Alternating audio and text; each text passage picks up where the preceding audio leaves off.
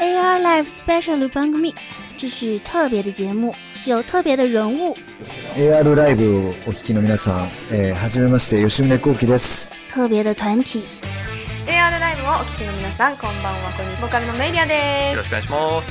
特别的歌声，こんにちは、福山よしきです。特别的内容，哎，看我来一兵工铲，哎，工兵铲又说错了。 一年做一期乐学节目，这个节目我们说了三年了，终于要做了。女装？嗯？问问问，反正我就是萌豚，哎嘿。还有一本特别的笔记，又挖坑，你们不想想正？还有我特别的男主播啊！带给听众们特别的收听体验。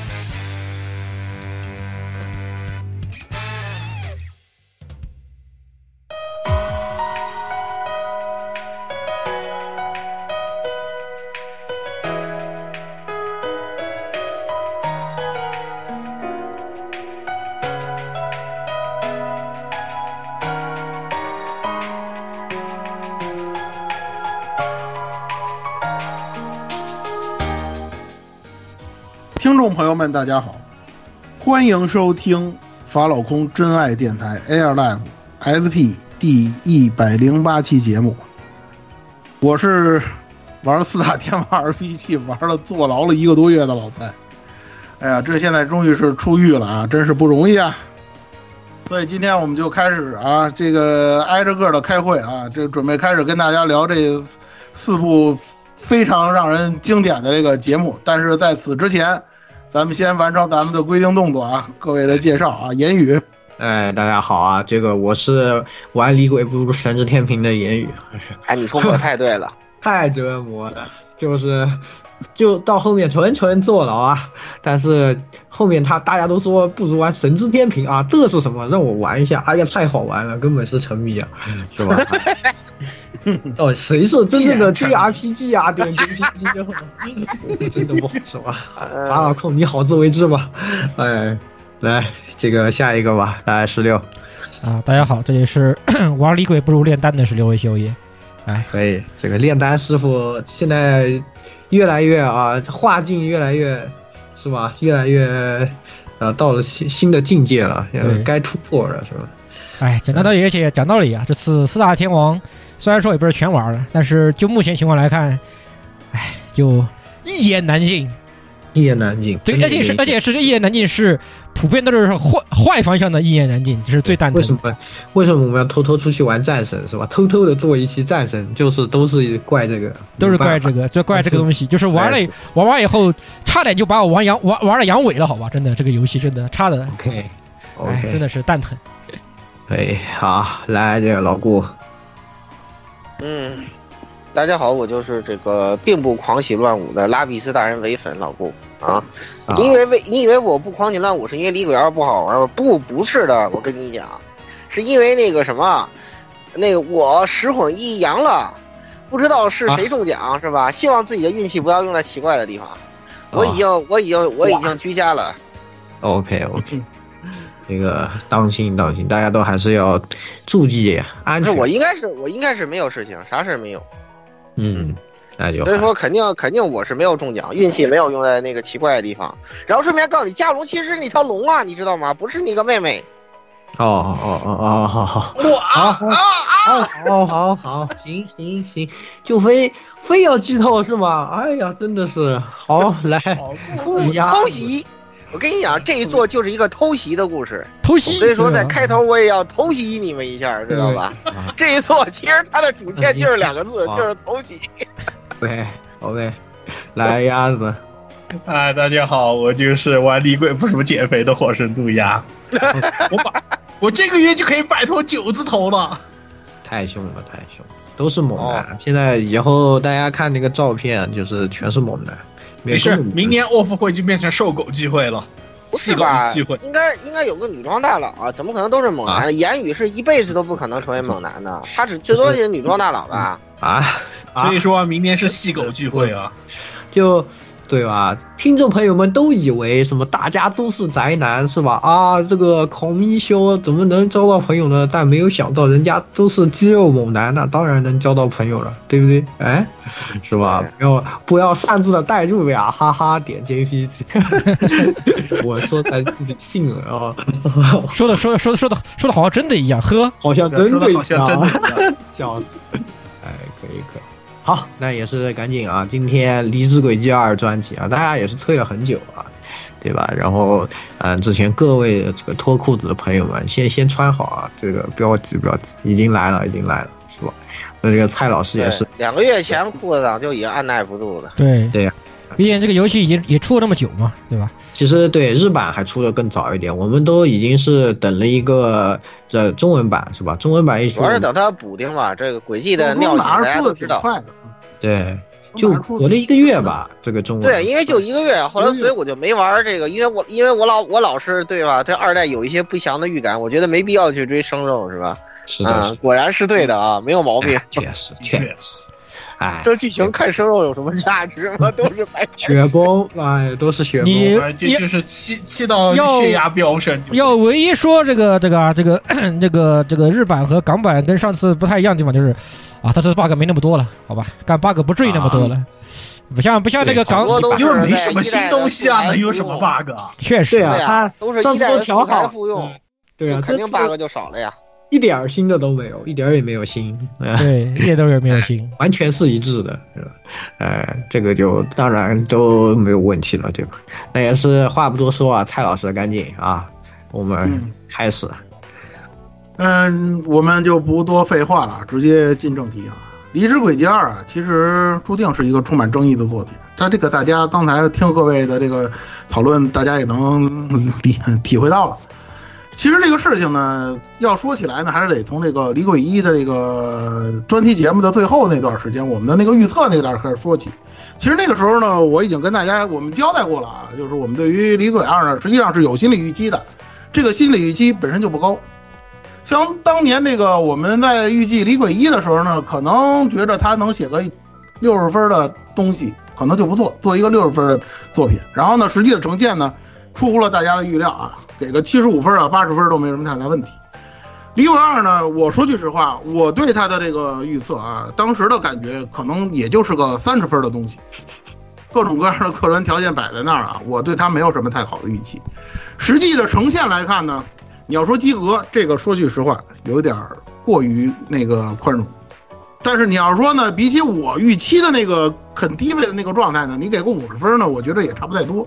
这就是我对于这个《李鬼二》的这么一个评价。但是说句实话啊，其实《李鬼二》啊还是比较好玩的。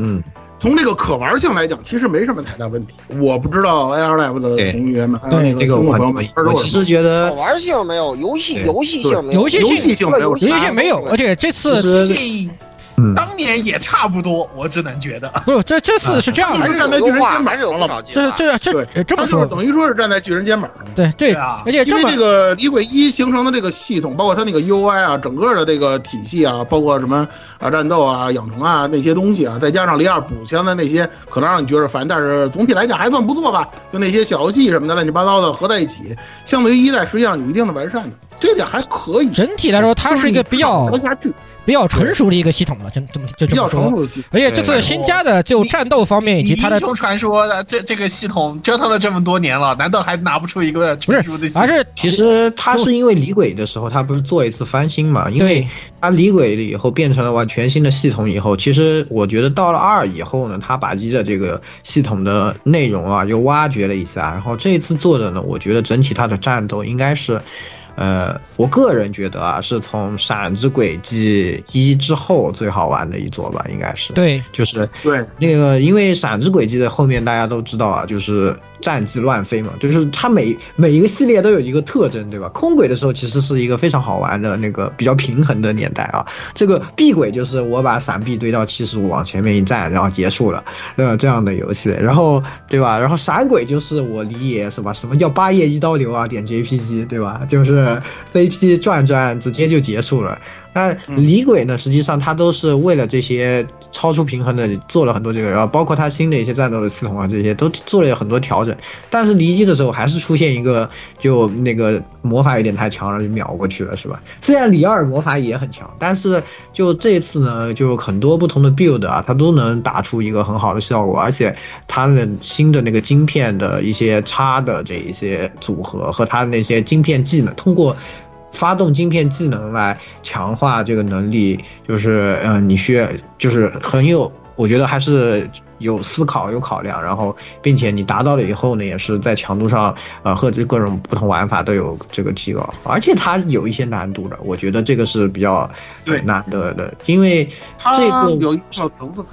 是的，是的，这一座我普通难度的话，但是我也是可能我最近几年的轨迹里面死的最多的了，就是有一些 boss 他确实就是，呃，说秒你就秒你是吧？直接抢个 SG 把你秒了什么之类的。就是是是是，这一次 boss 的 S break 还是挺厉害的。对对对，就压迫，而且压迫力做的也满足，这次 boss 的 S break 确实很满足的。所以我觉得从游戏性来说，包括你可以使用的角色有这么多，对吧？那个培养的这些东西，主要是。它物理方面强，主要是它把眩晕这个东西又加回来。其实某种上来说算是加回来了。这个东西你要按闪闪里面是那个三属性打可以打出那种效果特效推击推击特效嘛。这次他把它改成物理才能打出，才有更高的晕值。你魔法是打不出更高的晕值的。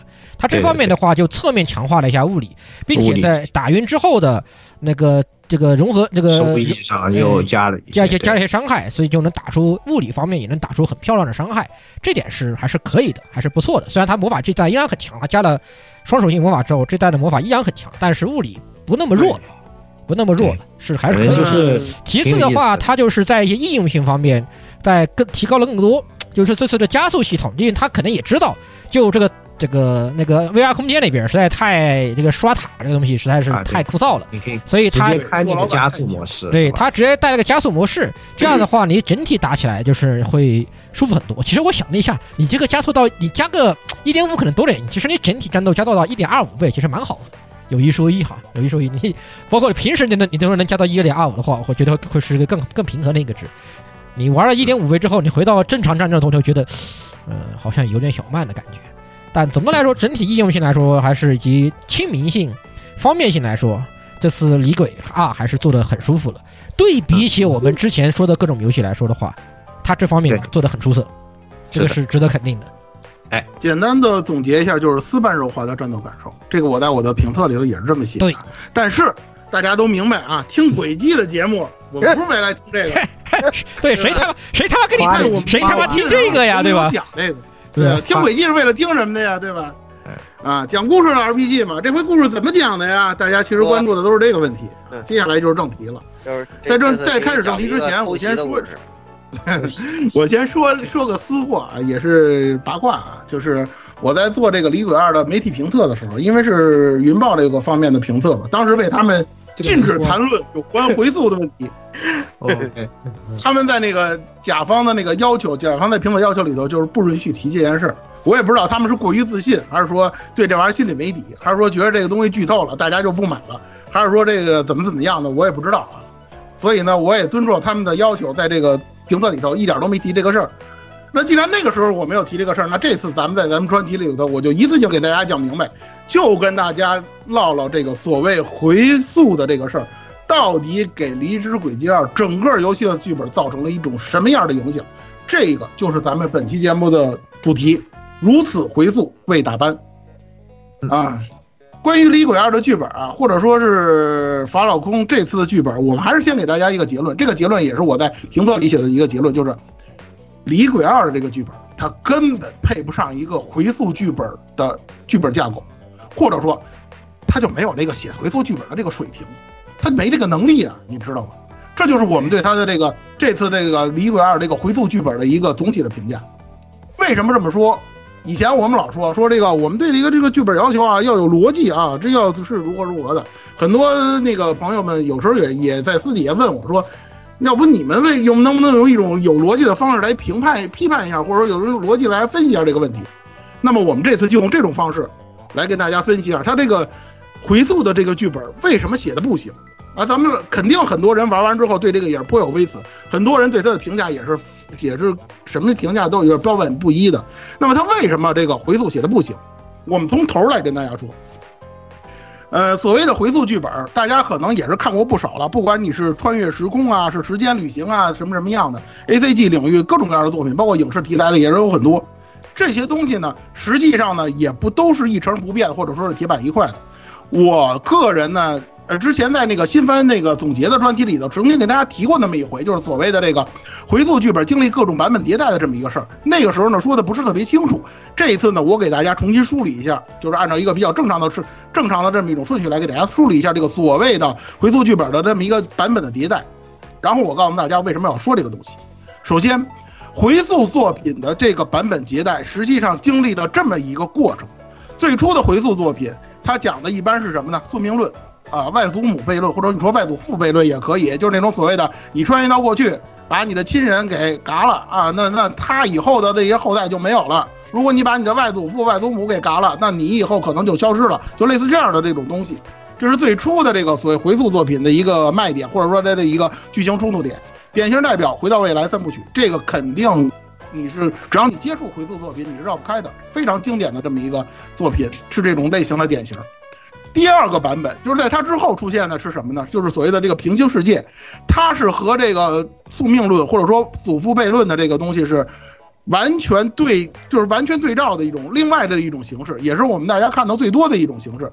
呃，具体到这个 A C G 领域比较有名的，你比如说像之前咱们提到过的 UNO 啊、克拉尼的呀，甚至说像美漫里的复联四，就是这个 M C U 里的这个复联四，他们这个平行世界是一种什么情况呢？就是你有一个主线主剧情里你有一个疑难问题。你要到平行世界里头找东西解决主线疑难问题的这么一种，大家看我刚才说那三个作品都是这种类型的，这是第二个版本。第三个版本就是最近几年比较流行的所谓的无限流。这种所谓的无限流呢，实际上呢，它在它本身当中有这个宿命论的内容，也有可能有平行世界的内容，但是它聚焦的不是这个本身，就这个回溯本身，而是说在这样的一个背景下，这就有点像世界系了。它在这样的一个背景下聚焦于这个人物或者说这个主角，在这个无限流的这个情况下，他是如何成长。他实际上写的是人，他写的不是这个所谓的回溯这件事情本身的这种典型的作品。你比如说像小圆，你比如说像石头门，就是命运石之门啊，都是这样的类型。你像命运石之门，大家都知道，他要解决的一个问题就是凤凰院修真为什么那么执着的要去救这个埋有喜，他就是为了要解决这样的一个问题。小圆也是这样，为什么轰木拉一定要去那个反反复复的去回溯去救小圆，到底是因为什么？怎么体现他的这么一个心历历程，他的这个转变过程？他实际上讲的是这个。第四个版本就是我之前在这个新番总结里头跟大家聊过的《夏日重现》的，他讲的是什么？就是彻底的系统战、规则战。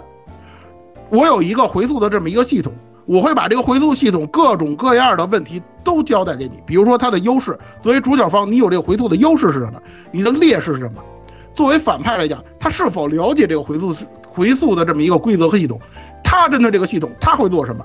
也就是说，是一种双方博弈，在这种就是这个既定的规则之下博弈，然后看双方的这个斗智斗勇的这么一种性质的这个回溯作品。这是现在这个最近一段时间比较流行的回溯作品的这么一种风格。我之所以说这四个版本是什么意思，主要是告诉大家两点。首先说这四种不是完全割裂的。刚才我们跟大家说了，无限流里头也有可能有这个祖母悖论，也有可能有平行世界，这都是完全可以套用的。但是，尽管有这种你中有我，我中有你的情况，你的这个回溯作品，只要你融合的要素越多，你的难度写作的难度就越大。这个道理其实很简单，你要素越多，你就会顾此失彼，你肯定会有写的不周、思考不周的地方，这就会造成你的这个回溯作品出现一定程度上的漏洞。还有一个要说的，这个其实也是一个暴论了，就是。这四种版本里头，它越靠前的写作难度越大，这个其实也很好理解。为什么说版本越老的作品，肯定作品它是越多的，写的人是也是越多的。那样的作品，肯定如果你还写的话，那你就等于说陷入红海了。你要跟他们去内卷，你未必能卷得过他们。而尤其是当你的能力不行的时候，你写越版本老的那种回溯作品，对于你的要求越高，你的负面的那种可能性就越大。而我们今天要跟大家聊这个《李鬼二》的回溯作品，它恰恰就掉到了这个坑里。很不幸的是，《李鬼二》他选择的是第二个版本。我想大家玩过这个《李鬼二》的这个回溯剧本之后，应该能够体会到了，他所谓的这个回溯，实际上讲的就是一个，哎，不断跳到其他的那个那个那个那个时间线，然后去找东西。尤其第三章嘛，你去找那些呃创世的这个，你去找那个创世的那些怀表啊，找那个导力器，然后呢，你把它都收集了啊，这个事情我们就解决了，就是这么一个事儿。非常非常典型的，属于那个平行东平行世界找东西解决主线疑难的这么一种情况。但是你就去想，这样的一个剧本诞生了那么多的神作，你去跟那些神作去正面硬刚，你刚得过他们吗？你打得过优诺吗？你打得过克拉尼的吗？那是不可能的。啊，有些人当初我在出说出这个观点的时候，有些人跟我说啊，你跟他们比不公平。没有办法，玩家。都是从这样的一个游戏经历当中过来的，尤其是喜欢回溯作品的人，他不可能不接触这些东西。而且随着这个呃玩家的阅读能力或者他他的阅历逐渐的提高，他看了各种各样的回溯作品，当他以这样的一个基准度去审视你李伟二的剧本时候，你觉得他会得出什么样的一个结论？你要服务这些人的话，你想想你要拿出一个什么样的努力，一个什么样的能力，你才能？写出一个剧本能让大家伙信服，我想法老空的初衷应该不是这个。他在选择回溯作品的时候，肯定选肯定的他的一种思考方式是：我选择这样一种叙述手段，可能是因为时间不够了啊，这赶鸭子上架嘛。这个这个这个这个，哎，一苏是做不出来啊，不到一年做时间，我们就得把这个剧剧本敲定啊。你写一个回溯性的剧本呢，我们可以省时省力啊，有现成的范式可以抄。啊，或者说是怎么样的？但是我实话实说，尽管我不了解法老公他们到底主观上是一种什么样的想法，但是我可以很负责的跟大家说，他选择了一个十分不明智的这么一个道路。同时，因为他选择了回溯剧本，暴露了自身的水平。这里我多说一句啊，有些人在那个这个讨论剧情的时候，或者说讨论编剧写剧本的时候，经常说这么一句话啊，只要想编就可以啊，编剧怎么写都行。他。实际上不是这个样子。但凡大家如果对这个编剧角度，不管是游戏啊还是影视作品啊有所了解的话，都应该知道，编剧是不可能随心所欲的去写剧本，呃，去写剧本的。你不管是各种各样的客观因素，还是主观因素，还是各种各样的问题，导致的一种更加常见的情况是什么？是编剧是一种在跳，呃，带着镣铐跳舞的这么一种状态。也就是说，再说的直白点，也许这个编剧啊，就是写一个命题作文。他并没有多少可以发挥自己的空间，甚至说对于游戏来讲，他也得考虑你发挥这些东西，游戏能不能实现得出来的这么一个问题。所以说呢，李鬼写出这样一个剧本呢，有些人可能又归咎到这个竹谷久喜了啊，又说他手底下那帮人，包括那些啊国产编剧啊写的不行，或者说是怎么样的。我觉得呢，倒没有必要过多的苛责他们，他们在真他们在写这个剧本的时候，肯定有些东西是他自己决策不了的，但是。我得，我还是得说这句话。你既然已经选择了这，你既然有东西你决决定不了的话，那么就咱们就以这个回溯剧本本身来说，你是不是观察到了这些问题？或者说，当你选择这个回溯剧本的时候，你是不是思考了写这个东西究竟意味着什么？这个就是我们要批判李子二的回溯剧本的一个切入点。我们退一万步来说啊，就是以现有的这么一个条件，啊，剧本不到一年或者游戏开发不到一年，我就得出出出品，要不然的话我财犯，要不然我们这财报过不去，啊，或者说决策层也好，啊，大人就是所谓大人的那个事情也好，他就是要求你必须要写这么一个剧本了。那么我们能不能写一个回溯剧？或者说以现有这个条件，我们应我们可不可以选择这条路？答案是可以。但是说实话，就刚才我跟大家分享的那些东西，你各位应该能够体会得到。即使你能写得好，对于轨迹系列本身来说，我们如果知道轨迹系列本身来说，它也是要付出非常惨痛的代价。这就是我要跟大家分享的第一个问题。为什么这么说？大家想一下，这个轨迹系列一直以来的它这个发展过程就能明白。我们一直说啊，轨迹系列很拖大，为什么？这么多部迭代下来，你有很多东西要讲，啊，你有很多东西坑发了，你没有填，这些东西你在一个新作，呃，或者说是在这个共和国篇第二部作品当中，你要把这些东西问题解决，也不光是这一部作品，实际上之前很多作品你都要把这东西解决。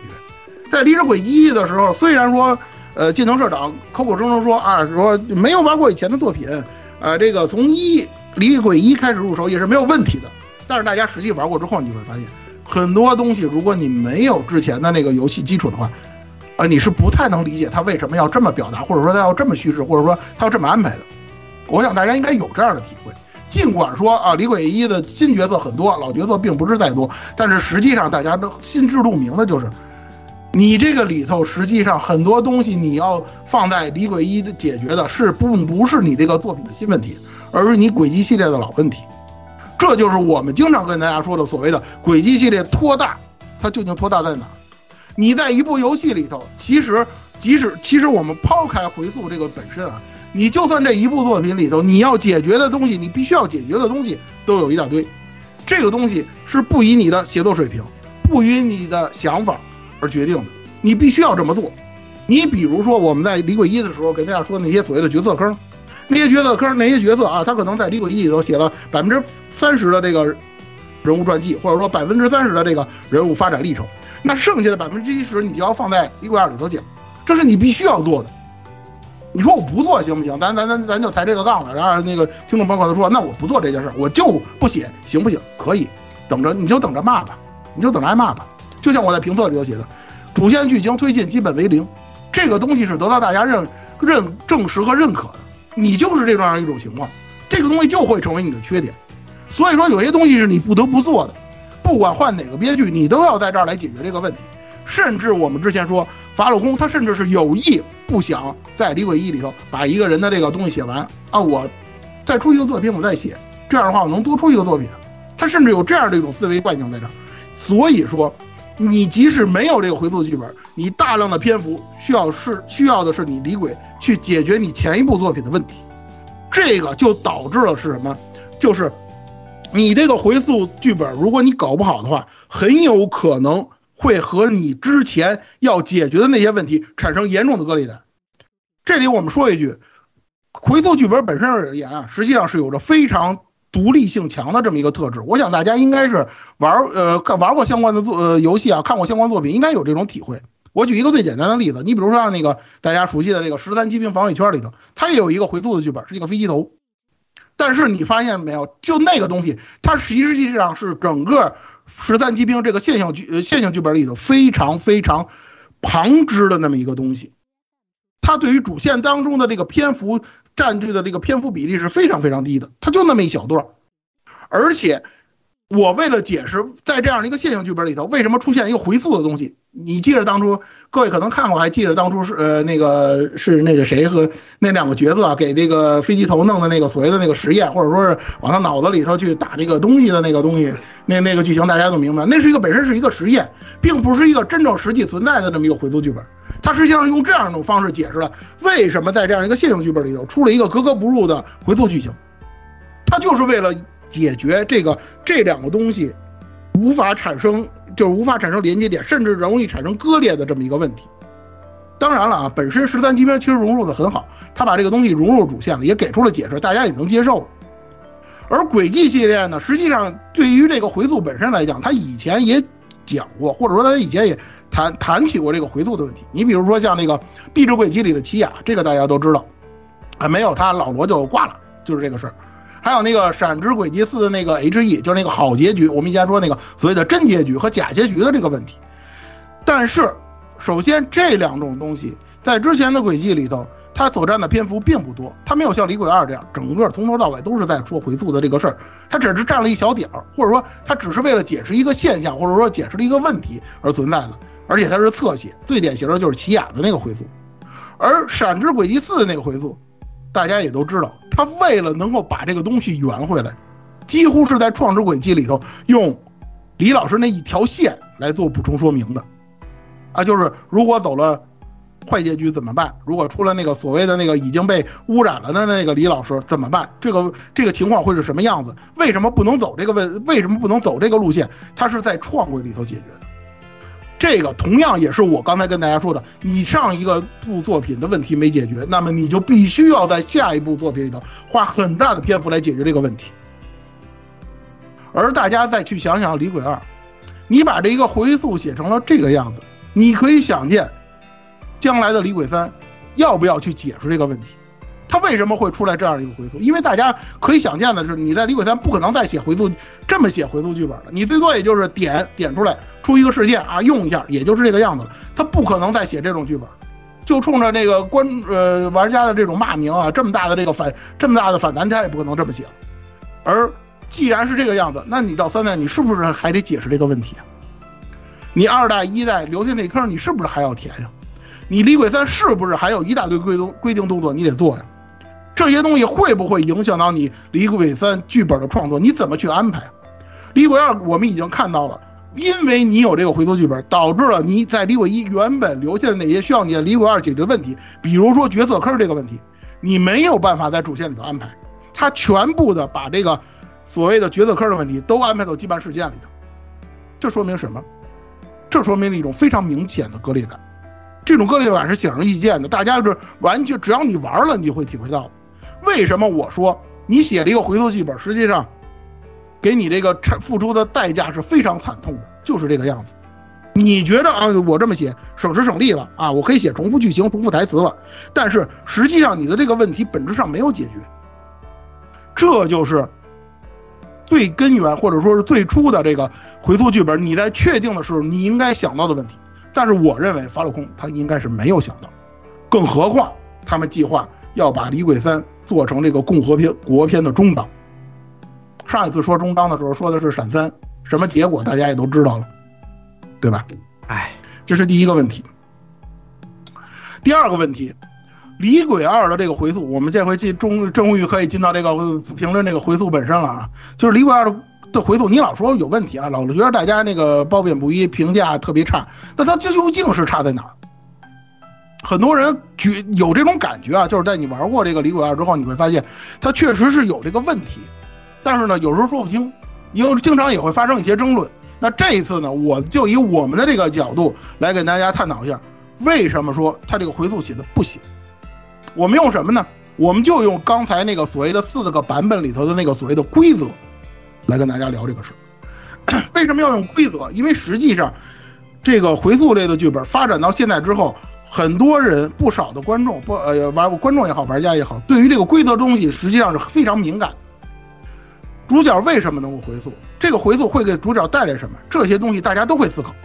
它不像以前，像说像看回回到未来三部曲似的，回到未来三部曲给你所说的代价就是一个祖父悖论的问题。而现在牵扯的要素、牵扯的维度是非常多的，所以这种维度和维度越来越多的这种现状，就导致了听众也好，呃观众也好，玩家也好，他会去思考这个问题。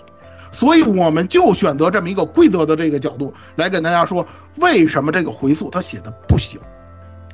具体怎么说呢？我们把它就拆开。既然他写了序章啊，肩章咱不说了，肩章说的是这个，呃，这个这个这个回廊的事儿，咱就不提了。序章啊，前两部的 B B 路线，肩章。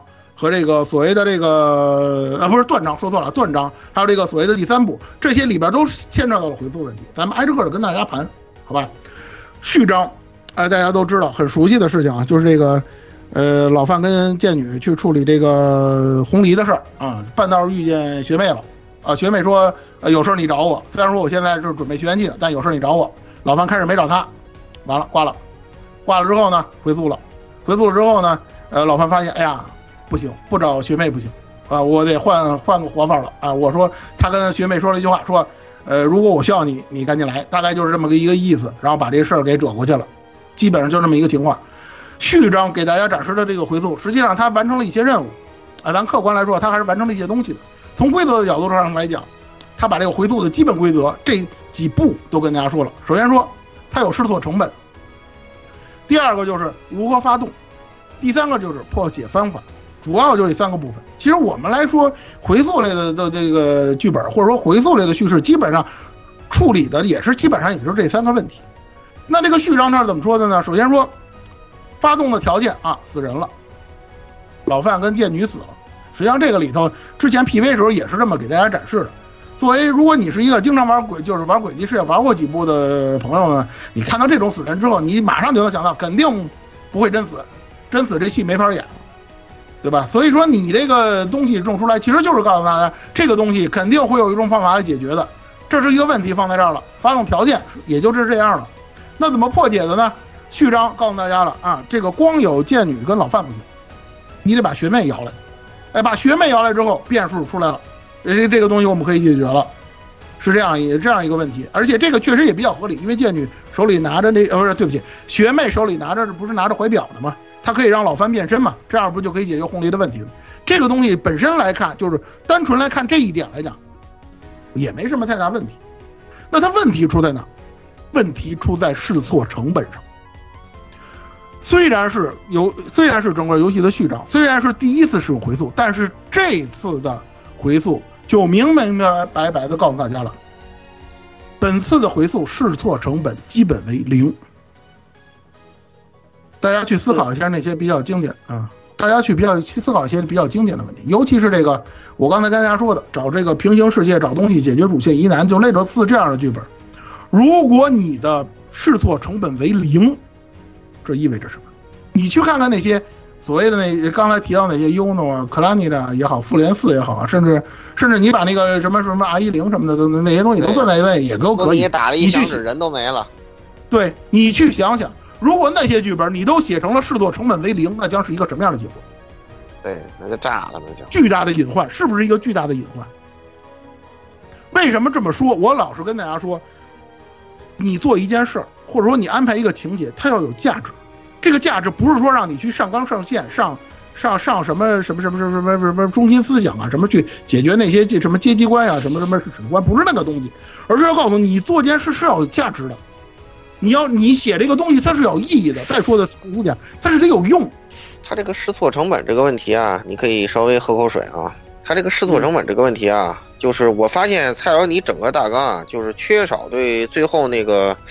就是草率的解释的这个，就是通盘分析。就你刚才提到试错成本这个事儿啊，但其实，就是我看完这个整个官方通篇这个，特别是最后那个特别儿儿戏的那个解释之后啊，它为什么不存在试错成本呢？按照官方自己的说法啊，这实际上这是第八创世，只是。第八创世观测到的可能性，换句话说就是，你体验的这段平行世界的进进程啊，并不是那些角色他真的死了，而是他把第八创世推演的这个世界线，相当于给你播片儿一样的给你放了一遍。换句话说，其实。就是这一条线，只不过是因为有第八创世的影响，他们看到了，如果我做出别的选择的可能性是什么，然后你实际就是操作了这个角色去玩了其他就是第八创世观测到的。这个发展的过程其实并不是你理解的，主角试错成本，他真的就是死了一次又一次。其实按照官方的解释，他不是这样的，知道吧？这其实就就实际上你甚至都可以把它不不定义成回溯作品，你可以给它定义定义为成亚克西道具的那个那个呃 那个观测记录。就这这这我说的最狗屎的一个东西，你知道吧？原来我批判月球不是说过。虚数潜航怎么做的？你还记得吧？他不给你解释，就是我有一个非常亚克西的道具，知道吧？可以做一些亚克。我有一个亚克西的道具，我只要装上它，我就可以虚数潜航，你知道吧？它这个也是一样，就是我因为有第八创世，有了它，我就可以观测在平行世界的各种可能性。这就是这这个轨迹这个作品回溯的。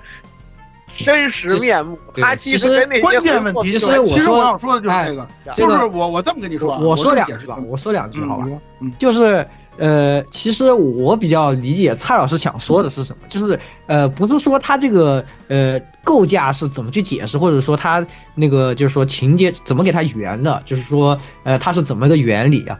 问题是在于他在这个你死的这个过程中，你是没有主观能动性的，就是你这个死是没有意义的一个事情，就是你对真是看一个我要说的就是这个东西，就是你他其实他就是一般他就是没有当然就如同当然这种作品啊，它是要在这个里面，他要挣扎吧。就是我这个人，我进去，比如说你像凤凰院胸针，他每次他都要想一个办法，我要去挣扎。对是的，是的，是的。但是然后最后发现世界线收复对，他还是挣扎不了，然后他就开始，他就开始绝望。但但但这个这个轨迹的这次他写的这个回溯剧本，他这东西没有挣扎，就是就是一个观测记录播片儿播播片儿播片儿集，非常的意义不明。对对对，就是去送，就第一波我就是去送，我也没有想挣扎什么的，我我根本就没有想要解决。第二次我就一定把这个问题直接给他解决，就不存在说是我在中间有一哎呀，关键在于他这个这么烂的套路吧，他他贯穿了整部作品，整部都可以玩到最后，乐此不疲。我真这就是 这这就是我要说的，就是我就要把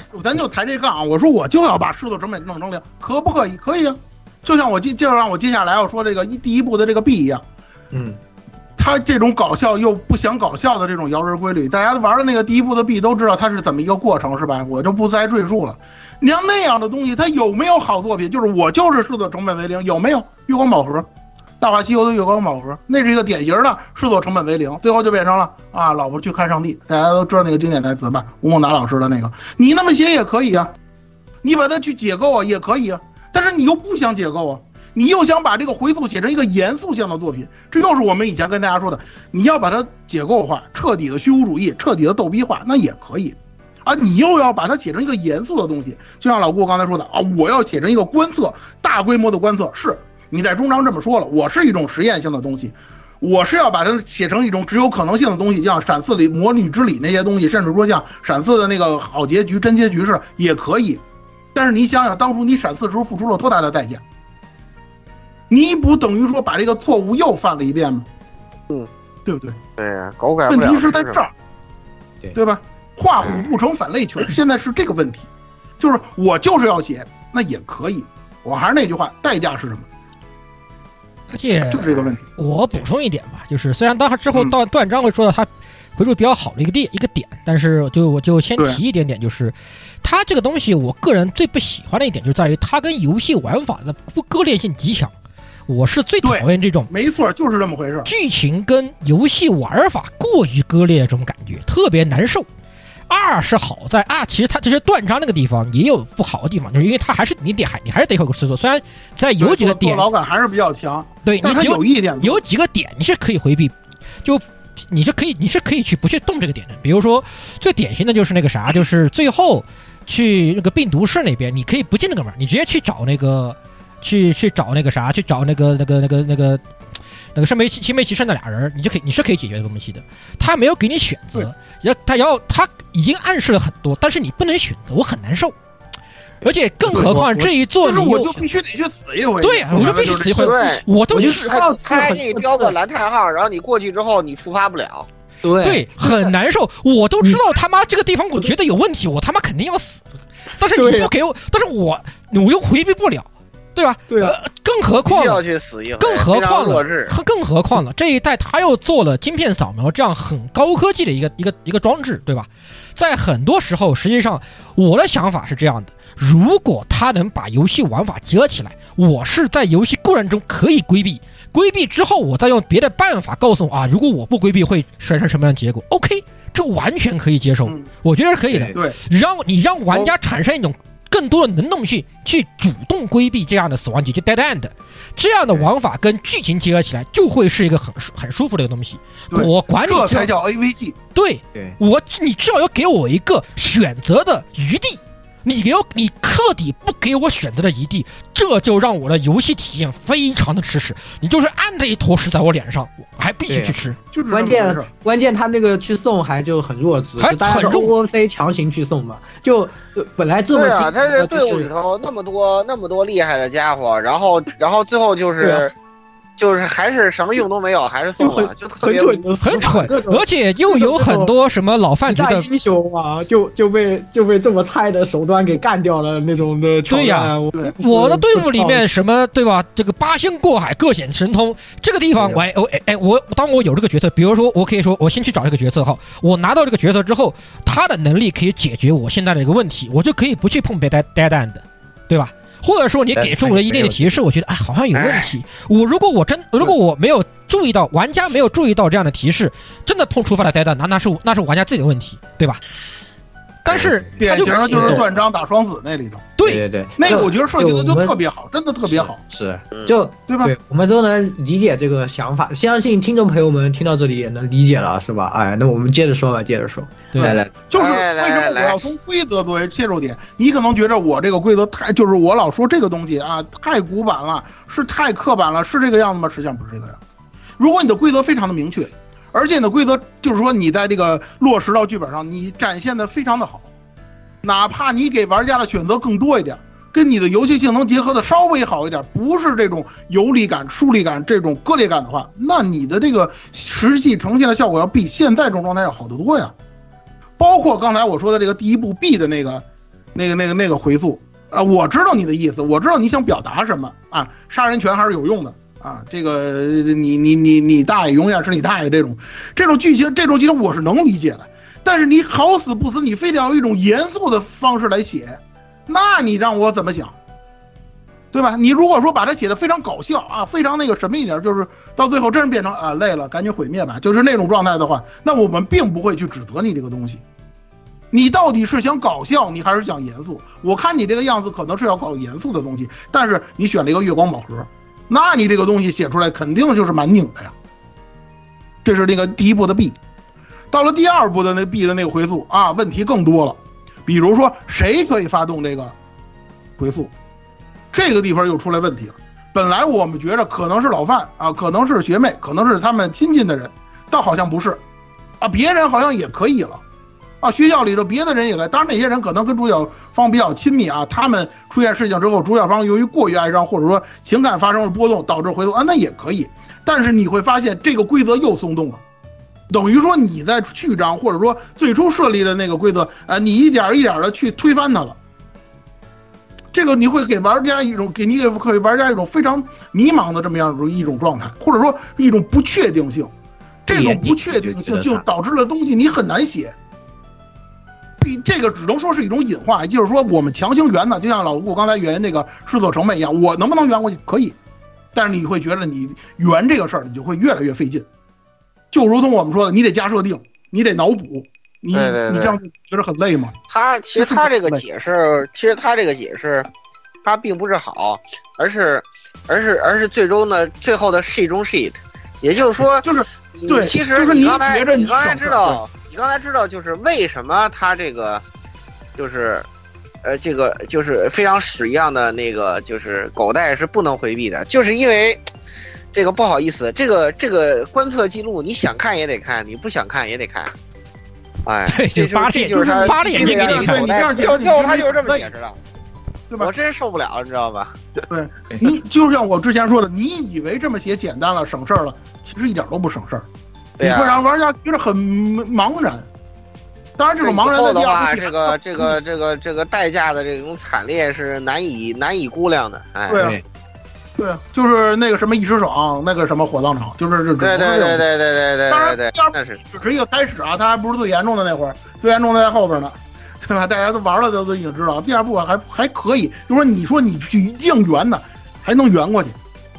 然后断章，刚才咱们也说了，实际上是我个人认为，可能也是 AirLife 不少朋友们都认为的回溯表现最好的一个章节。首先说，它确实是。从整体烘托啊，包括演出啊，都烘托出了一种悬疑感。它确实像一个，就这一章啊，确实像个悬疑游戏了。虽然说可能有一点阴间的感觉，但是，呃，起码让你感觉着不像以前那么说白了就是那么隔离、那么悬浮了。就是它这个悬疑感不那么悬浮，至少不会让你感觉像那种月月光宝盒似的那种剧情出来了。但是，而且呢，刚才刚才石榴也说了，给给玩家选择，你可以用你的想法，或者说你去理解这个编剧的这种想法。跟他达成共鸣，从而规避这个所谓的 bad end，这就非常好啊。这才是一个正儿八经的 AVG 剧本。AVG 不能说剧本有非常好，这是正常的啊，正常的就是是正常的就是基操正常人基操就应这才是该这样对，就应该是这样的，应该说，你看你们也承认了，这是基操吧？对呀，这是基操啊，对呀不，是很难啊，这想写不难啊不是很难啊。这真不难啊尤。其那个双子那点儿必须同时打死这个，这个设计的非常好，我还得说非常好，对啊，对吧？而且你发现一点没有，就是我们讨论了半天，说它非常好也好，说它是基操也好，不也是基于这个所谓回溯规则在跟大家而且它的有些解决方法也写的很好，就是它一环扣一环，这个地方扣另外一个环，哎，我这个地方解决了，为什么会导致那个地方不一样？它？就是回溯就应该是这样，这个就应该是这样应该有很这个个这个巧这个巧妙性和它的那个这个蝴蝶效应性就在这里面，就非常这就比写，而且而且你而且你也能体会到一点你说你嗯、你说你是真写不好吗？啊，也不是，好像也不是，对吧？嗯，对吧？哎断章其实我一直感觉是非常不错的。对对对，然后就是胡说八道的第三部，啊，到了第三部终于不装了啊，我不装了，我摊牌了，我直接开板，就是水平，你们爱玩不玩，就是这种啊。哇，第三部就第三部是彻底放弃噩梦。噩梦中的噩梦，真的是太对恐怖了。就是又我为啥最后啊！我靠，最后死了一通告俄，回到第一天了，我真的是要死了。哎，我觉得最痛苦的是，你买了游戏，然后终于到不能退款的阶段了，然后对，就开始他终于终于不装了是吧？对，终于不装了我，其实我前面对前面写了这么多，有这么多的问题，我就是在暗示你，其实我想摆烂，我真的只想混纯纯的混一混一整部游戏过去。现在我不装了，好吧，我直接开会啊，对是吧？对你像你像刚才刚才所谓的那个试错成本这个，我们还可以说是有争议啊，就跟我跟老顾一样，他可能是有争议，到第三部就没有争议了，我们就达成一致了。刚才跟大家说那三条啊，发动规则、破解方案、试错成本全完蛋了。到了第三部，有一个拿得出手的吗？各位大家想想，但凡玩过啊，玩过李鬼二，玩玩到第三部的时候，到到头来之后就告诉你，那个我们都是全全白干了。我们回到第一天，直接把那个阴谋给解决了，over。然后我我好呆，就是中间的就是拨片加速加速，哎呀，他死了，我们我们我们也回溯，无所谓无所谓。写了那么长，这个第三部 有什么用啊？没有用的。对，就是就是我感觉为什么我说的是我通过通，过这个第八创世给我的答案，把所有的错误全部排除掉了，然后，然后，然后成功避开了唯一正确的答案，然后最后 通过排除法，这个得知了最后正确答案，直接去找答案，然后对答案是你吗？是，然后把你干掉，over，哇，我惊呆了，我惊呆了我又打了，nice，啊就是全真的是就是四个大字，全带空格的，全部母搭。哇，我这 哇好气啊！那一分钟，咱咱 你不用，你不用再逐一解释这，就是逐一解释这个第三部有多么屎了，这些都都没必要，你直接给结论就行了，蔡老，你那咱们就说给给给结论吧，就是你这发动规则什么烂人都能触发啊，黄毛，我是真没想到啊。其实一离一轨一的时候，我们讨论过黄毛的问题，咱说我，虽然说原谅他了啊，但是呢，他最好还是死一次，可能还还能在我们这里留下一个正面的印象。然后呢，第三话一上来就告诉你他不能死，啊，这样的人都不能死，而且他说的竟然是对的，就是那个就是他那个想象出来的啊，那个那个那个那个被男被那个新男友家暴这件事儿啊，竟然是他想象出来的。我当时就在想，我说你有资格跟人家探讨这个问题？对呀、你当年是在那个玻璃上的，对就是个标准的人渣，我靠！对呀？你还有你还有资格跟人谈论别人是不是人渣这个问题？你你就没有资格谈这个问题啊！你然后呢，就是不能不能他不能死啊！那个赛车手那段回溯嘛，就告诉你，无论如何，就是说说白了，那个共和国那个那个什么派的问题都解决了，但是他也不能死。哎，他一死，那边问题解决了，我还有回溯，啊，就是这么写的。然后呢，然后呢，那个那个那个游戏是怎么给你解释呢？为什么黄毛不能死啊？因为这个，呃，小梦去求救他了，啊，去求就希望他能够救自己，救妈妈的这个段儿，实际上被洗脑的是小梦啊，这样大家伙儿都能理解了吧？我理解个嘚儿啊，我理解。我说句不好听的，各位啊，我我给大家举一个例子啊，刚才可能爆粗了，实在是不好意思。我给大家举一个例子，大家经常不知道大家看不看那个国产的伦理剧，国产的一些家庭剧，尤其那些什么单亲家庭啊、离婚家庭那种，是不是经常会看到这样一种呃这情况，就是夫妻双方不想离婚，呃，想离婚，但是离不了，为什么？因为孩子。都拿孩子当借口啊！为了给孩子一个好，都如何如何好的一个什么什么样的一个环境，咱们俩凑合吧啊，等着这个孩子，比如说长大了啊，这个高中毕业了，什么大学毕业之后，咱俩再离，是不是就这种桥段？你去想这个东西是不是就为了这个孩子，为了这个小梦啊？咱不解决小梦的问题，反正他说的都是对的，他觉得这个赛车手黄毛不能死，啊，那那就不能死，是不是这么样的一种剧本？你觉得这剧本写的好吗？你觉得这本这这剧本写的有意义吗？大家思考，这个我不给意见，因为我知道有人喜欢这种剧本，就是这样。实际上，在李鬼一的时候，我跟大家说了，就是他们三这这这这所谓的一家三口啊，这个问题肯定中心是围绕小梦的，这个没有问题。但是你竟然把这个东西写成这个样子，那我真佩服你，我真的很佩服呃逐入九喜这帮人啊。这个事儿咱就先说到这儿，然后就是这个创世的问题。你说你发动规则是呃那个那个之前 A 死非得要把这个八个创世凑到一起才能如何如何，然后你写到最后你发现什么呢？这个八个创世一个一个一个都被五方改录回来了，他就剩一个第八了。结果呢呢最后呢在第八还是最强的，你发现了没有？到最后那个所谓的那个政变之后，政政政变完了之后，他就剩一个第八了。然因为第七已经被那个那个那个谁纳迪亚已经被偷走了嘛，他就剩一第八了。他剩一个第八，还能形成那么大的这个那么大的这个范围，而且他还很高兴，上他好像好像这就是他的计划，对，就是他出来还是一切都是我的计划，他非常的高兴，他说哈哈哈。那你偷前七个干嘛呀？对啊，我就想问这个，你偷前七个干什么？我就您就留一第八就行了。对呀，对呀，而且就是你还跟我们玩那么久，对，玩那么久，还说哈哈哈，我现在我终于要实现我的计划了，这个整个整个历史就要被我回溯了，哎。那你我我只我看到的只是我从你手上回收了七个呀，你你现你这个终于是终于的什么呀？对，终于个什么呀？很奇怪，好吧？对，一开始这个第八本来就在你手上，对吧？你要终于，你最开始直接终直接快进到终于啊，对不对？我就不知道他想干什么。而且这个地方我最迷惑的一点就是，他这个回溯跟我回收七个创世的这个逻辑彻底不在一块儿。不管以什么方式去解释，为什么啊？这个线我明明回收了创世，我拿到的创世，然后我回收回来，创世还在我手上。你说你这个创世牛逼对吧？啊，我回溯他跟着我就这个创世能跟着我一起回溯，那也就算了。结果最后你告诉我这就是观测，那为什么我观测个看个波片，我还能把创世捞回来呢？嗯，我到最后我反而更迷，到他为什么走了？他为什么又回来了？他为什么又回来了？看完中看完中章我更迷惑了。你既然说这些都是观测现象，好吧，我们就看了个波片，你这个用亚克西的装置看个波片，然后看个波片，我还能这个直接把手扔到这个亚克西装置里面，把这个创世给凹出来。嗯，对，这是非常怎么被捞走了也不知道，然后怎么？然后最后你以为你以为丁钩桑借尸还魂？不好意思，没有的，这个丁钩桑是他妈假的。然后所以我就说本杜峰你在感动个屁呀！你在就好就这个这个东西回收的逻辑也不对，他又他你要么就像 MCU 这个复联四那样对吧？我就是穿越时间线去凹，就是穿越时间线把它凹把它凹走，把这个东西这个从别的时间线。而且而且再加上这个这个强制播片的这个这个机制，虽然说了，当然然而这个这个作品就是最后的始始之大成全在最终章，就是他最后给你解释一个就是为什么他们会。这个就是主角，他们这帮人会为会看这个东西呢。其实蔡老师这个工具人这个这个看法呢，呃，就是有有点偏颇。因为为什么呢？真正意义上的，就是在第八创世之下，所有人都是工具人，没有人不是工具人。因为不这样，他这个他这个就是简单粗暴弱智的这个回溯机制就写不下去，不能自洽，就不能自洽，哎，他他写不下去。然后然后他。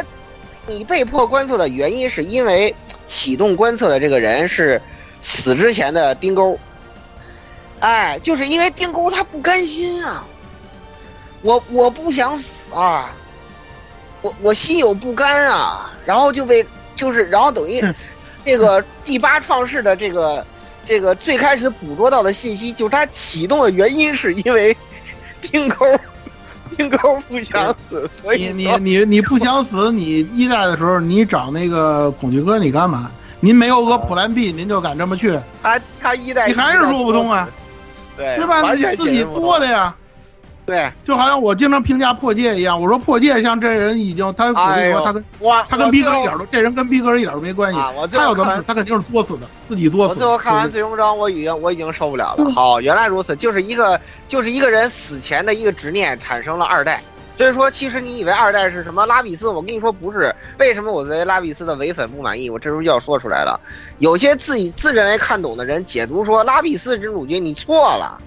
真主角其实是他妈丁钩，是一个死了的人，没有他就没二代，知道不知道？哎，所以说你这你怎么解释你也解释不通。刚才说了，如果说他是因为这个的话，就是拉比斯你说你要是怕死了的话，因为丁钩，就为什么会找到拉比斯，也是因为丁钩。为什么会还有艾比西昂的事？为什么又吃了创鬼的树？也是因为丁钩。哎，还还好。我写的是另有其人，我没有直接点出来，人家也不让我剧透拉比斯这点的事儿，还好。还好，我只是说另，主要是说李主角另有其人啊。哎，对对对对对，李主角另有其人，确实不是。他留了一手是吗？我还留了。对，李李李主角，你这么解读也是可以的。李李主角是表面主角是三九，李主角是丁钩。对，老老你说你说第八创世的女人，那他起码也是个被妖的。就全程都是被腰的，现在就对对对，你可以说拉比斯他的作用就是作为唯粉说，就是他是所有工具人里头的第一号第一工具人，因为没有他，这个这个这个李李鬼二的很多剧情就不能成立。说白了就就这么回事。所以说大家就明白，我们就对你为这个东西你要圆，你要费多大劲？我们只是玩个游戏而已，我替你去圆去。我替你去圆这个剧本去，就大伙这么费劲的给他圆，就跟那个你拿着一个劣质的玩具，我去给他修去啊，所有的职人都，所有的大家伙想办法修那 M P 四十四似的。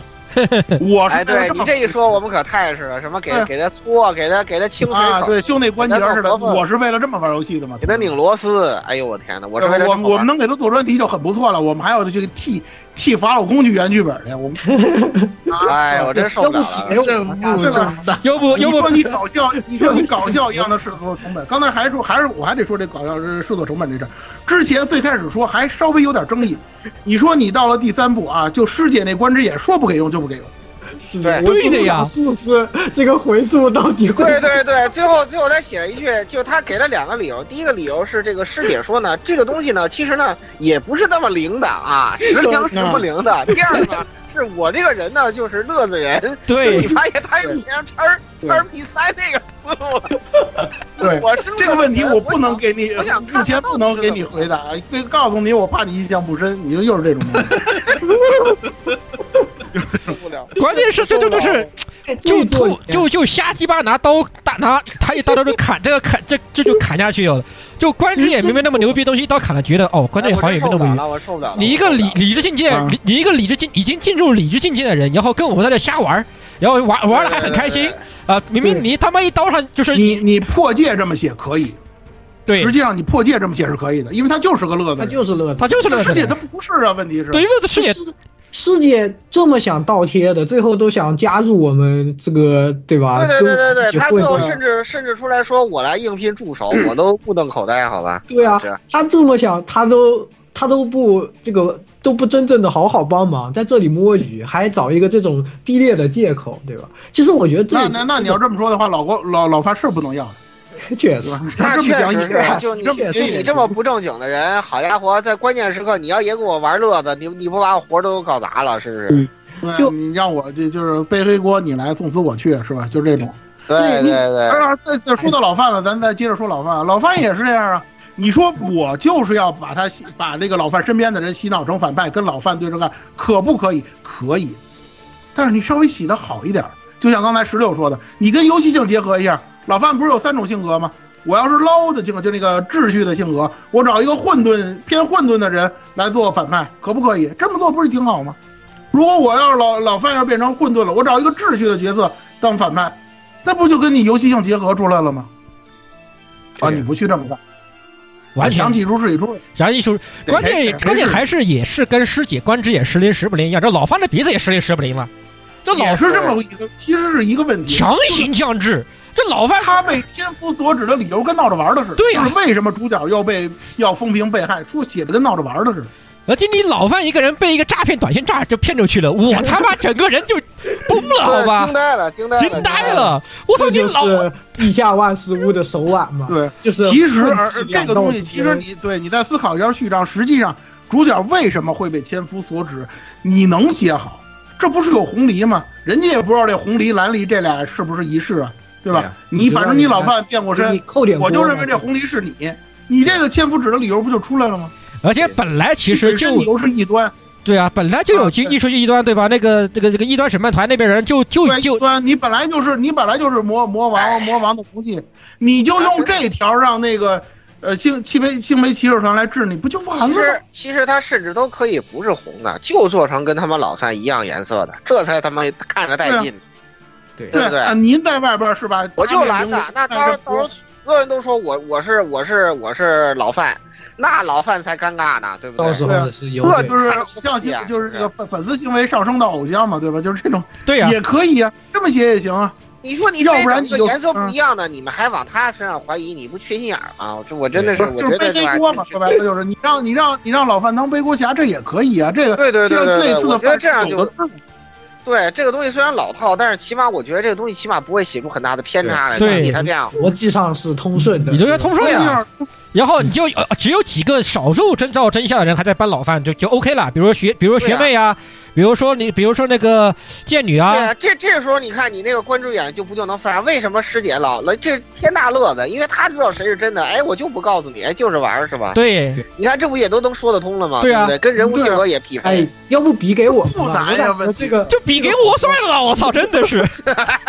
我感觉这个好多了，我，呃，真的是无语。然后，然后就是破解方案，这也是稀里哗啦的，是吧？全程被动，没有主动回避手段。本来你断章其实已经写出这种好东西，给这种好苗头了。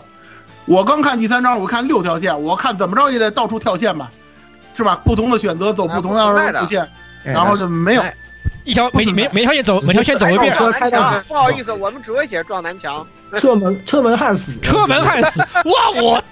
以前还能一 二撞之间选一个，先打哪个？现在直接车门焊死了，好吧？对啊，哎，直接直接直接搞直接写了个一本道给我，我你想想，如果是第三部，如果是你可以自己选的话，最后最后选出一条线，不管你选哪条线，最后都能走向结局的话，我觉得这个第三部，我觉得评价会直线上升。对对对对，你世界线的收束你也就现在我我不同的不同的那个解法，我都能给它解掉，这不是才是最最棒的、那个？就是反正最后都找到那个人像那里，然后发现对对对对，最后你再收复就完了嘛。就是其实你这样做多好啊，你别哇疯狂让你撞南墙这种傻叉儿。对，而且你而且你多周目的理由都出来了。我第二我第二周目我换条线写，换条线走啊。对一周目我走的那个秩序路线，第二周目我走个混沌路线。对对对对对，这哎样我还可以有多周目那个性格的乐趣他也用上了呀。哎对，而且这样你看，我多周目的乐趣也出来了，我这回溯的卖点不也就出来了吗？对吧？不是说强迫你一个周目把南墙必须全撞完，对吧？我就你一个周目不好意思，你只能选一种解法，想看其他解法，哎，请玩二周目，对吧？对，哎，你看这样乐趣不就来了吗？是不是？你看，哎呀，还让你也不用担心人家说你一周目这个就是整个因为这个注水的剧本导致你那个游戏时长不够，他也不会。对对对，这没人说了。你看就你看我我当在 AI Live 给他当策划得了。对对对，哎，赶紧把我们都招进去算了。而且就而且就是这老这而且就是而且这样的话就不止第三章，就包括前面也是一样的。我错我错失这个机会了，我就不给你改改善的机会，我不给你说是什么啊，我还能这样选，就我就一条条走到底，到最后到你家中，哎，如果我这个地方我这样选会什么样的？我那哎我那个地方这样这样做抉择的话，那又会怎么样呢？乐趣很多呀，兄弟！哎呦，对，其实其实他如果把这种撞南墙式改改成这种不同解法式，呃，殊途同归是，这一下这个乐趣就出来，而且也像。这个李姐姐屋这种是吧？地下万事屋的这种，就是代入感也出来了。对，其实就是就非常 nice，你知道吧？用各种手段，解个白道路线，解个黑道路线，对解个灰道路线，利用自己的人脉，总会有一条路能走通的，就这种感觉，对吧？对对对，你看这样的话，这个 就是你其实都不用做大改，就是他做这些，就是把撞南墙变成这个最后解了，就是。呃，这样做都不，甚至不用做大改，就让这个游戏一下就是观感直线提升。对呀，对，这个我一直说这个而且关键是我按照你的这种想法来思考这个问题，就是按照你这个思路写，我就是要写回溯剧本，我就要写写一个世界线收束，那也有好的写法，也不至于说而且离而而且一代其实也有类似的嘛，就像那个大逃杀那个地方，对吧？我混沌线，我他妈对我就真的是跟蛇搞次合作，未尝不可，对不对？我就用蛇的方蛇的粗暴方法来搞搞这么一通，我又不是跟蛇没有联系。对对对，跟结社跟结社都都都合作过，这个这个这个这个写法真的时候你也用过啊。我为了解为了解这个解这个小正太这个事儿，我我把我把双子我都用。对啊，这很奇怪，这李鬼一跟跟李鬼二真的是真的是一帮人做出来的吗？真的是一帮人做出来的，真的是。你怎么到了第三部这么大了的是？我们我们坐在这里两个小时都能把它全部说完的点子，对吧？你们做一个游戏这么几个月开个会，这么这个我觉得非常容易能想到。对呀、他们又不是说没有制作经验，对啊就是鬼泣做而且而且我们说的很难实现嘛，作为一款游戏来讲，完全不难。。对啊，完全不难。我就基于你现在的这些资源、这这些素模子你材，稍微改个顺序，多把这个分支从那个一条线从串联改并联了，这不就出来了吗？对啊，对，这样一下这个游戏我觉得就变得特别好玩了，你知道吧？你哪怕我我肯定想，我肯定想至少打个两周目吧，起码。是啊，你死的时候哪怕弱智一点，可能也没有那么多人会喷你了，对吧？对但对啊反正大家觉得，因为我是我自己的问题，我没有选好这个呃这个哎方法嘛，对吧？现在的就是你非要我看，我就只能觉得，因为我也决定不了，那就是游戏里的人做的决定，那就是他们自己是弱智呗，反正对对对对是的，是的，是的，嗯这样所有问题迎刃而解啊！然后最后来，蔡老师先把回溯给总结一下，然后就我先把我先把我先把对我先把那个呃那那几个呃有几个有几个附加点，我先跟大家说透了啊，就是刚才说的这个。呃，洗脑这个问题又说到这个洗脑这个事儿了啊，就把这个洗成反派啊，就这些就这几几条线，第三部这几条线，这几个反派写的，我真佩服，我真佩服阿鲁空，他居然能写成这个样子。刚才黄毛我不说了啊，你给一个外人渣赋予这样的外挂，到底意义何在？大家思考这个问题，替我替法老公思考这个问题，他为什么要这黄毛？你凭什么？何德何能？呃啊，这个知道说，然后，然后就是最开始的这个卢雅仙，卢雅仙，我是真没想到，你法老空你是真的不想好好写了呀，你就给他写了一个究极舔狗啊！我想大家应该不不会会对对不会不达成共识了吧？呃，之前老顾还跟我聊说，这其实就是个 Gal Game 剧本嘛，Gal Game 剧本，你 Gal Game 写一个卢亚仙这样的角色，你 Gal Game 就卖不出去了。然后你知道吗？你写出这样的角色，有一说一哈，鲁亚仙这样的这种弱智嘎楼角色，我他妈多少年没见过了这。种这种弱智舔狗，我真的不知道说什么好。对你 Gal Game 你写这种角色出来，啊，你还有还有还有这个曹黎也是，这个大家玩完了这个这这这什么这这这个黑月这个剧情，大家也能明白了。黑月这丸子这这这剧情是彻底写完大完犊子了，啊，这个曹李啊，他的这个格局啊就真皮那么大，啊，你们各位也明白了。哎，就这么一个角色，你说当年在那个从灵鬼登场的时候，以为这个人要在大陆上掀起一啊如何轮新的风云对，现在现在现在我曹李只有一个小小的梦想，就是成为秧歌 star 是吧？好吧，您又不是 Big Brother，对呀、您就在黑月那么一个屁大点儿的地方，而且元老也不止你跟卢亚仙俩人呢，一堆元老里头，你就要当一个人的傀儡，啊，不是就当当当当一个傀儡，他就是钢丝大嘛，他就是跟那个谁一样，哎，真受不了，他这个就是整个这个草里这个这个形式逻辑，就是让你觉得他做了一堆没有意义的事情。对对对，前面逼装的这么大，原来是就这就这点事，就这这就这儿报复就这儿。就是就而且你你要吴家在黑月这么大的威望，是被会被这种程度的事情就撼动的，而且说白了，你们的地位根本没有撼动哎，你们干嘛要这个自我 PUA 啊？我真的是，对呀、自我撼动啊，就写黑帮你也写不好，哎呦，亚亚龙走了，不不不不跟你们玩了。呃不，说句实话，亚龙走了是对的。我现在坚坚决支持亚龙赶紧离开这个地方。就这帮人就都他妈不是正人，就就真的是跟你们这些重跟一 跟你们这些重置能混出什么结果来？重置搞不好黑月，真的搞不好，搞不好，搞不好，哎，搞不好，搞不好了玩不。起，跟跟跟这帮王八蛋玩不起。我跟你说，就是这种。啊，然后就是赛里斯，赛里斯这个人，他是因为有这个所谓的不良少女的一个前科啊，他这么设计，可能是法老公也是基于这种方法来设计的。然后你告诉我，不良少女她也不是没有智商啊，就他那个师傅的这这这个事儿啊，你说你说就想我就想不明白，他这个脑子就轴到了这种程度。你说你是受到这个创世的影响也好，或者说是怎么着也罢，那他那个思维模式就不是正常的思维模式。就连李昂你们就是这说的我个梁都吐槽但是不行，我还是要和你们打一架，别问，好吧，别问，别问问别问就问就是要问题说打，哎，呃你您这儿写，我当时玩这样我就想笑，我说你这是写那个冥王神话 ND 呢是吗？冥王神话 ND 老车就这么写角色，就无论如何怎么着，我就先给你打一场反正就要打一架，对，啊，对吧？他是愣头青没问题，他他他不能把他写成傻子呀，就这种情况。老范这解决问题也巨搞笑，他最后怎么解决？他光天化日把那个把那个自己这个事儿写成四 F 笔记挂墙上了，你是生怕那个西药教会的人不知道似的。我就是我，哎呦我的天，有些东西我跟大家说，艺高人胆大。我真真的你就不能细想，你不能信像四 S 系列的时候，你就只能想，着只有理解人物能看见，别人我就都看不见。就说嘛，编剧的想法就是让我赶紧混过去吧，让我随便说两句话，让他说两句话，我这个地方你就让我混过去吧，饶了我吧，谢谢。对，就这种感觉，嗯，全程就这个。你终章费了半天劲，把那个妮娜填坑，说她是这个圣圣女也好啊，或者说她是什么也好啊，你还不如把这个妮娜的那个能量问题用在赛里斯这块呢。你这么写也没问题啊。就是七曜教会，说句白了就不好听的，七曜教会我理解就是摆不平了。那我需要一个天降正义，或者说需要一个这机械降神来解决问题。你把妮娜把搁那当天降正义不就完了吗？你甚至在那儿都安插出妮娜的那个伏笔来了，你都想象不到用这种方式来解决，你就非得说，哎呀，我就是想跟你打一架。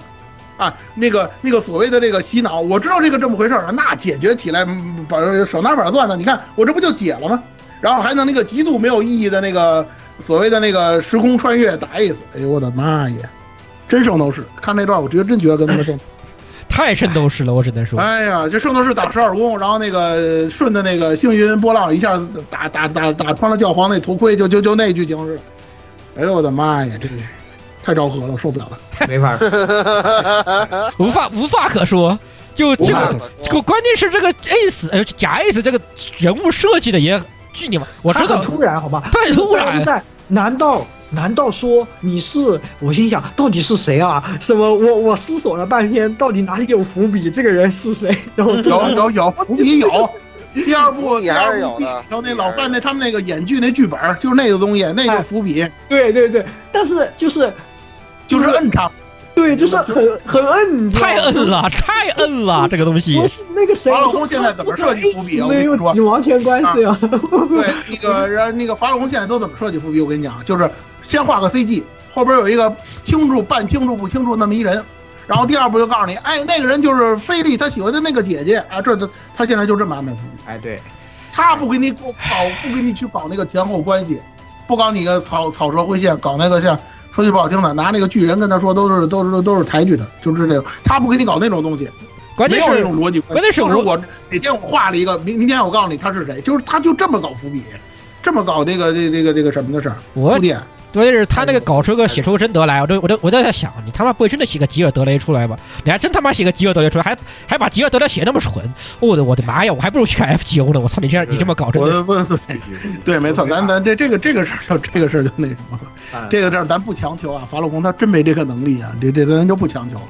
然后就是菲利，菲利这个这是我就到现在我都不理解。离轨离职轨迹的时候，咱们去咱们分析菲利的时候，已经说的非常非常清楚。他怎么写，他就得写他跟他哥之间的那种矛盾，或者说以他这个矛盾能不能产生对他成长方向的那种阻碍，决定性的。你这么写才是对的。对，因为他有他哥这么一个高高山放在那，他怎么成长，却他的哥肯定从客观角度上就是他成长方向的障碍。他这么写才是对的，这么写才是顺的。结果呢？你到你刚才老说吃书，老说这个 OOC，实际上最 OOC 的是他。到了李鬼二，他甚至不知道自己的信念是什么。他是这样的角色吗？他根本他在李鬼一他根本不是这样的角色啊，同志们。如果说他，如果说菲利，你就这么想，如果说菲利是一个他连自己信念都不知道的角色的话，我很负责跟大家说，李鬼一里头他爹他那个阿布他爹是根本不可能放他来事务所的。你李鬼一那个剧情他根本就不成立。为什么说他爹当年要把他放到这个事务所来，让他那个历练，让他体验生活？是为什么？是因为他作为一个佣兵，或者说作为一个这个，呃，作为一个这个列兵来讲，他列兵的能力是没有问题的。但是他由于年轻，由于某些原因，首先他不了解正常社会运行的是一种什么样的秩序。第二种，第二个原因就是他哥没有成为列兵，实际上给他的这个未来发展提供了一种可能性。他爹不想让他这个菲利一定要成为佣兵，你可以选择你自己的道路。当然，你回来做佣兵也是可以的。他是以一种这样的想法才把他放到事务所的。结果你李鬼二写成一个什么东西，啊，完全就等于说就是，说白了就是给他了一个完全公平的选择。结果你李鬼二写出了一个什么东西？结合断章，大家也都明白了，他在李鬼一领悟到那些东西，到李鬼二完全没用了，完全用不上了。咱不说那个什么什么被洗脑那个问题啊，或者说是怎么样那个那那那样那样那样的一个问题，或者说你就为了这个跳舞的事儿，一定要把那姐妹再出来让她出个场，或者说是怎么样，咱不谈这些。你把菲利写成这个样子，那你在《离鬼一》里头塑造的那个菲利形象，你怎么去跟玩家交代？这俩角色还是一还是一个人吗？我说句不好听的，就是玩到玩到李鬼玩玩到李菲利这张的时候，我的想法就是，我虽然是一个很讨厌组 CP 啊、炒 CP 的这个人，但是我对于菲利我就一个态度，就是你赶紧给他找一男朋友吧，找一个强势的男朋友，让他能直接怼过去，怼过他哥去，可能这样能稍微好点。谢谢你，谢谢你。对吧？你要你要照李鬼二这么写菲利，这菲利他永远成长不了了，他哥永远是一马个大山的上这个人已经存在他感要哥的实力已经被描述拔高到一个不可思议的境界感觉菲利已经没法去感感对吧？受他了。你你最多你就是你赶紧给他找一个靠谱点儿的老公，去对抗那个凯西姆教授这个方案，哎没什么太没有但是太好的。但是问题是在这个菲利的这个这个个人线里，告诉你不好意思，他还要跟着老范学习成长啊。这是一方面，啊再一个说，你说你说你亚亚龙也好，小正太也好，你说你谁跟他组 CP 都别扭，都特别别扭，这事儿就不不暂时啊，暂时看来啊，基本无解。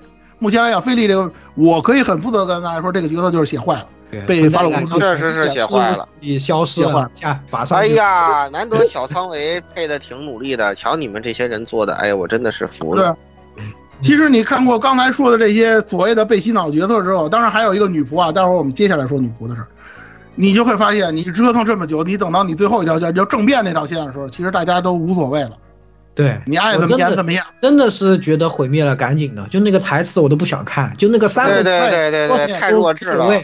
就是其实那个政变的弱智到了这个这个弱智到了极致，咱们就不用再逐条去喷但是那些但是这个但是但是我得说，回复写得不政变里头还有一个亮点，其实这个亮点你八路空用在别处也行啊，就是那个呃金老金跟那个雾香把他们的那个就是说恶的那个性格抽离出来，单独做一个角色，这个东西，你把这个东西你用在别的线也可以啊。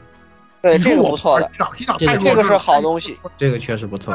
嗯你说你把你比如像赛里斯刚才说了，他有这个不良少女的前科，那你把他那个遏制的那个性格你抽离出来，你做一个暗系的那个圣痕，把它做一个就是说哎做一个邪恶版合理很多嘛，对俩角色。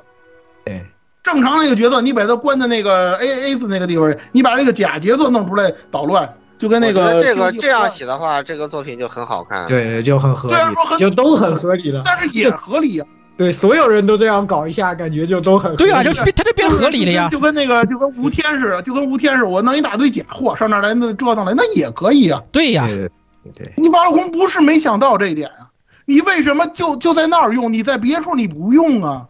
就是我看这个角色剧本我都起急，一会儿我觉着他会写，一会儿我觉着他不会写，就这种老是在这种 无限的这种来回而且扯的而且你都有那么强的能力了，对吧？你打老金和 和那个雾香这种就牛逼角色，你都可以把他干干干倒抽离出来了。普通人不是信手拈来啊，不，普通人不是信手拈来吗？不对吗？对吧？那几个人这都是对，这都是你自己的办法，这都我不是说强行让你上难度，或者让你写一个高高高深的回头剧本，这这是你能写的好的呀，这是我们认可你的东西，你把它用在别处不也行吗？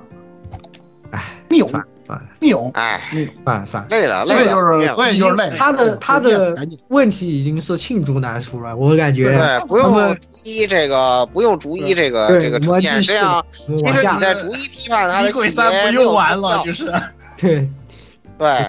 所以我们说这个是能力问题，它不是态度，真不是态度问题。现在还是要说说影响问题，好吧？不要再说这个，还是我们要往他是他他确实是看的，这个过去的惨淡已经结束了，已经没有办法了，我们往后面看一看。我们对我们还还是得说啊，它还是有优点的，就是说剧情本身还是有优点的，比如说角色跟填的确实不错。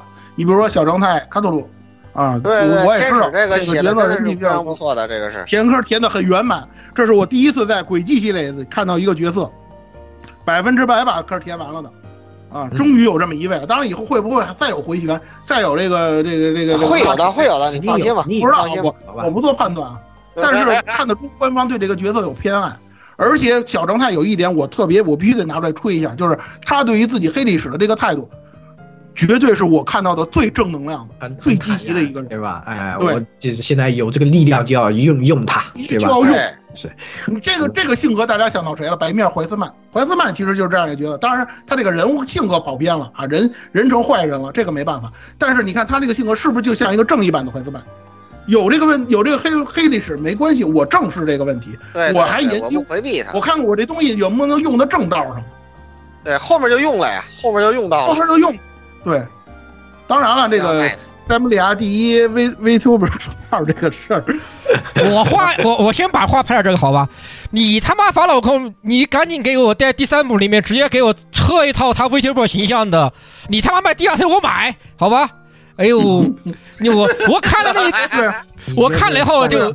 我一个管人轴看完了以后，我说哦，法老控，你还是还是你会你还是会玩的吗？操你大爷！对 APG 对，之前之前咱们讨论老说法老控经常把一些所谓的这个现代要素啊，或者说现实当中的一些要素硬往里怼。其实你发现这个东西怼的也挺好，啊，怼的没毛病，其实没有什么大毛病，挺好的，挺好的，有有一有一说一，挺好的。哎，挺好的，而且就是而且讲道理，他就是卡托鲁他自己这个性别认同问题，其实挺有意思的，可以写可以是可以写出在一个嘎鲁 game 的范畴里面写出很有写出花来的东西。讲道理，他是可以写出有写出玩意儿，就是你还是会写，对，不是不会写，还是能力问题。这个这个角色，这个角色其实是最好的。我希望到时候他就他就是就是跟按按按需那个呈现性别，这个作品后到到三代，我觉得会有更多乐趣。啊，对，本身他也是天使，无所谓男女嘛，就就就就是个性别就是卡头鲁对吧？啊，性别就是卡头鲁。对，而且我多说，而且我多说一句，就像这种性别认知的这个问题，说句实话，呃，欧美那帮白左呀，真没日本人写会写，真的没日本人会写。你像这样的这种多重性别或者说是无性别，我们就能认同。你非得就说那种白左怼脸上那种那种，我接受不了。你要是说那角色都写的跟小正太似的，我能接受你这个所谓的多性别、无性别或者说性别认同这个问题。这个我必须得多说一句啊，算是私货了。然后就是歼灭天使，歼灭天使这事儿吧，写的真的天使这个我必须要说一句啊，我忍不了了。这个东西啊，这个可以说这个这是官方这个。呃，这个打脸蔡老师判断一个让我干得喜闻乐见的展开。蔡老师在一代是这样说的：说歼灭天使要想下场，哪有你什么事儿啊？不好意思，他还没做好准备呢，这个好感度自己先爆了啊，这个就很尴尬，好吧，尬住了。嗯，好吧，其实他这个功能性是比较强的。我一直说他的这个个人事件呢，就是大家明白一个问题，就是。老范在空之轨迹，就是在利贝尔那边也有人脉了，啊，就是这么一个最经典的，就是别的地方咱就不说了，什么共和国呀，什么帝国啊，什么结社呀，什么列兵啊，这都不说了啊，连利贝尔他都已经搭上脉了，就这么一个事儿。然后呢，情怀值确实拉满，这个咱该说什么？这个情怀非常足啊，非常足，真的足。尤其是尤其是他那个《最终章学员记》的个人事件，哇，拉满，真的拉满。帕迪尔马蒂尔一回来，哇，合理，合理，就是合理，对。泪目了，他当这个轨迹系列的 C 位，他就是合理。可能对人有些人对于界面这点儿，而且而且就这个事件证明，我们在这个一代对于老范在后面作用的判断是非常准确的。官方直接给你写出来了，他能够做到这一点，他做能做到有合适，就得是他来。而且那个帕蒂尔马蒂尔，他做成 AI，做成那个公众核心就合理，就合理啊，特别合理，非常合理。应该说，拉比斯就是就有点强行，我只能说是强行，就很强行啊。对他肯定，不过老顾你放心，三代肯定给他扔给他扔回人偶去，不会让他再这么整。那是肯定，但是但是这个东西以后还会用的，就就他这个空洞核心肯定，就他以后他想转化，他还是下坑了。对，以后什么时候挖，对吧？但是但是我们的就是说白了，我们的情感所向或者我们的那个要需求是希望他赶紧回去，就别折腾这事儿了，这事儿太哎呀，真的是没法说。但是帕蒂尔马蒂尔就没这个问题。情怀度拉满，用的还是《空之轨迹三》的音乐。对呀，这个这个，而且而且这也给后面留一个大伏笔吧，就是希望看他三代回不回收了。就是这个歼灭天使自己说的是吧？这个这个我也给你一个 surprise 是吧？具体是怎么个 surprise？咱他还是先解决一下歼灭天使为什么来共和国的问题吧。到现在为止，这坑也没填。他其实理论上是属于那种填了但没完全填的那个角色。对，还有还后边还有几个角色也是属于这种的女仆。刚才我没提啊，就是那个洗脑的事儿。其实他这个洗脑里，他被洗脑也是挺强行的。你要能不能圆？你说能不能圆啊？作为一个 AI 或者说是一个什么样，能不能圆这个事儿？能圆。但是你会觉得，你就会发现圆他这个事儿非常的累。他的这个个人事件就是跟大家说，他没上过学，他想圆一下梦，圆一下自己的这个学上学的这个梦，挺让人唏嘘的，但是做的不错。啊，情感值从情感上来意义上来讲，做的确实是不错，而且填了一个一代的坑。我们在一代的时候跟他说过的那个坑，但是也没填满。说实话，他的坑也没填满。他他你要说跟小正太那样那么那么填的那么圆满的，他还没做到这一点。因为他最关键的那问题，在一代我们也跟大家聊过了，那个最关键的问题他还是没有提。搞笑艺人也是这样。对，但总的来说，他为什么能变身这个事儿，他也填了，没填。但总的来说就是。就这次《绝缘记》的个人事件都写的很好，都写的挺好啊。就个人这方面，就是角色最后在个人直接给你直接给你赛道赛道扩充是吧？直接赛道一个扩充，对对对，直接赛道超级扩容是吧？赛道赛道超级扩容，一堆人都上赛道了。原来以为只有两个人，现在发现五个人起步了。对，其实对，其实你发现你发现法老空式的填坑或者轨迹式的填坑就是这样，填了但没完全填。搞笑艺人最典型了，他致敬了一下猫眼三姐妹，这个大家都能看得出来。对对对。具体说这，你具体你说你说，他那个变身导离器跟那个，呃，跟那个创世是什么关系？没填，一点都没填。你还得去接着看，这就是法老宫最典型的这种做法。现在大家应该知道，就是玩了这么多作品，大家应该知道法老宫这个套路。我说我说没说？我表面上好像说了，但实际上你最想知道的那个问题，我是不会给你解释的。啊，就跟那个《水星的魔女》里头那个狸猫大妈似的，我好像给你解答这个问题了，但是你真的懂吗？我没有，你有，不存在的。任何人，对你还是苏莱塔，就是这么一种感觉。啊，然后师姐咱就不说了啊，师姐刚才也说了很多了，就是这种，因为剧本的弱智导致风评被害，这就是他将未来的这么一个趋势。这个角色说真的，如果说没写好，那绝对是发百分百。但是关键就是我是不太理解，你为什么又把学姐也要往赛道赛道里面扔啊？我靠！对，我也是不理解。这个师姐这有什么道理？师姐这个师师，你你摁就摁有这种非要把师姐塞到赛道赛道上面这种感觉。我就喜欢像你这个这这个叫什么呃范爷这样的人是吧？对 对。非常的诡异，好吧，这个东西就是法老控的老 操作了。你还记不记得？其实以前在这个灵璧鬼就搞过，这个叫毛毛毛里霞掰直事件，你知道吧？对，哦，对对对对对对对对对，现在都已经上位了呢，现在都已经成功上位了，好吧？不但掰直了，还成功上位了，就不好说了都。我不好，心疼心疼心疼剑女一秒钟，再心疼一下剑女。不好说，真的是。啊，那个那个所谓的中章二选一啊，说到剑女了，中章那二选一跟闹着玩似的，你好像选了剑女吧，随时可以换，随时可以换。对，我觉得这个也挺不好的，这个不是，就是你到底是剑女，就有点跟说句不好听的，就有点跟那个 l i c o l i s 那个龙奈跟那个千树那个百合似的，就是拿出来卖的，这座他就拿出来卖的。我封面啊，这个宣传品周边我都画成剑女跟老范，然后实际一玩，不不是那么回事儿。对，我反正不是剑女党，剑女党这就是轨迹版的真知正街嘛，就很搞。就我刚开始玩的时候，我还跟蔡老师说，哎，我觉得这座剑女好像性格正常啊，就没有很别扭，是吗？就一开始他为什么他对我我给言语写的，为什么不别扭了？不是因为他写的好啊。是他彻底工具人化、轨迹化。就是我以为是他下定决心了，我直接要在赛道上开开跑了，是吧？我也不要纠结到底这个上不上赛道什么这种事情了，是吧？对。结果结果好家伙，看了一部发现，哎，其实是因为这一部没有我什么戏份啊！我这时候不说两句最逗的中章中章那个中啊中章学妹薅老范领子，他来一个，嗯，他就是这个样子，呃，就是就是，大师哥说的对呀。二师兄说的对啊，就 他现在就跟沙僧似的，就这这这么一种状态。哎呦我，这是典型的轨迹化的表达。反而反而是学妹就学妹疯狂输出，这个见见女疯狂看戏，哎，对啊对，这一座大家疯狂就开倒车。我我跟大家说啊，我说我说老范写写成教主，然后把那个剑女跟学妹说成光明博士跟光明右使，这是吐槽。法老公，你可千万别真写成这样，这属于一一语成谶。你放心，他一定会写成你最怕的样子。不是我，我不是 CP 党。不是你，你你要你要现在你你这么想啊？他现在已经布好局了，是吧？一边是这个镇，是吧？然后进啊，然后这个给这个各种的那个布局推荐女，那边呢是这个歼灭天使，是吧？这个是不是买一送一，是吧？这个东西我跟你讲，最后就会肯大概率就会给你弄成。左右光明使者，然后那几个赛道选手是四大副将法王，知道吗？对好不了了。你这儿你这儿你这儿弄那个围攻光明顶是不是？我跟你对呀说，这老范这个魔装鬼啊，跟他闪之鬼噩梦大啊，派雷公魔装鬼嘛，没毛病啊，一点毛啊，病都没有的。剑剑剑女唯一一个说了一个正常人会说的话，就是他个人线里我之前一直吐槽的那句话。那句话为什么？我跟大家说，我当初追我追我追我媳妇儿的时候，我就说过一跟她一模一样的话。然后我告我告诫一下大家啊，就是你们以后千万，你们以后要是找女朋友，千万不要说这话，这话找死啊！我再说一遍，这个话真的是真是太过分了我在老家有一大堆人给我安排相亲，但是我一个也没去，这话千万别跟女朋。太弱智了，好吧？太弱智了。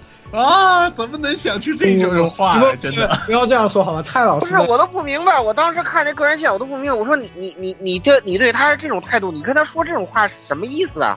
你想干什么？对啊，对啊，我知道他想表达什么，就是想表达我心里只有你，那些人都玩对对对，但是。表达方式就 你有点能这么说明白吗？这就是我之前一直说的，贱女就是拿了死宅的剧本。她虽然是一个美女，虽然是 A A 级游击士，但是她干的那些事儿跟死宅没什么区别。为什么？就这儿就典型了，你明白吗？对对对对对千万，千万拜托，千万别这么说话，真的这么说话太掉价儿了。确实，我是有切身之痛的，好吧？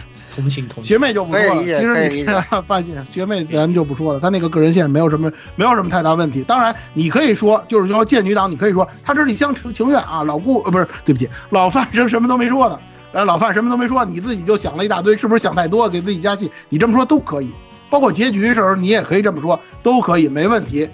还是那句话。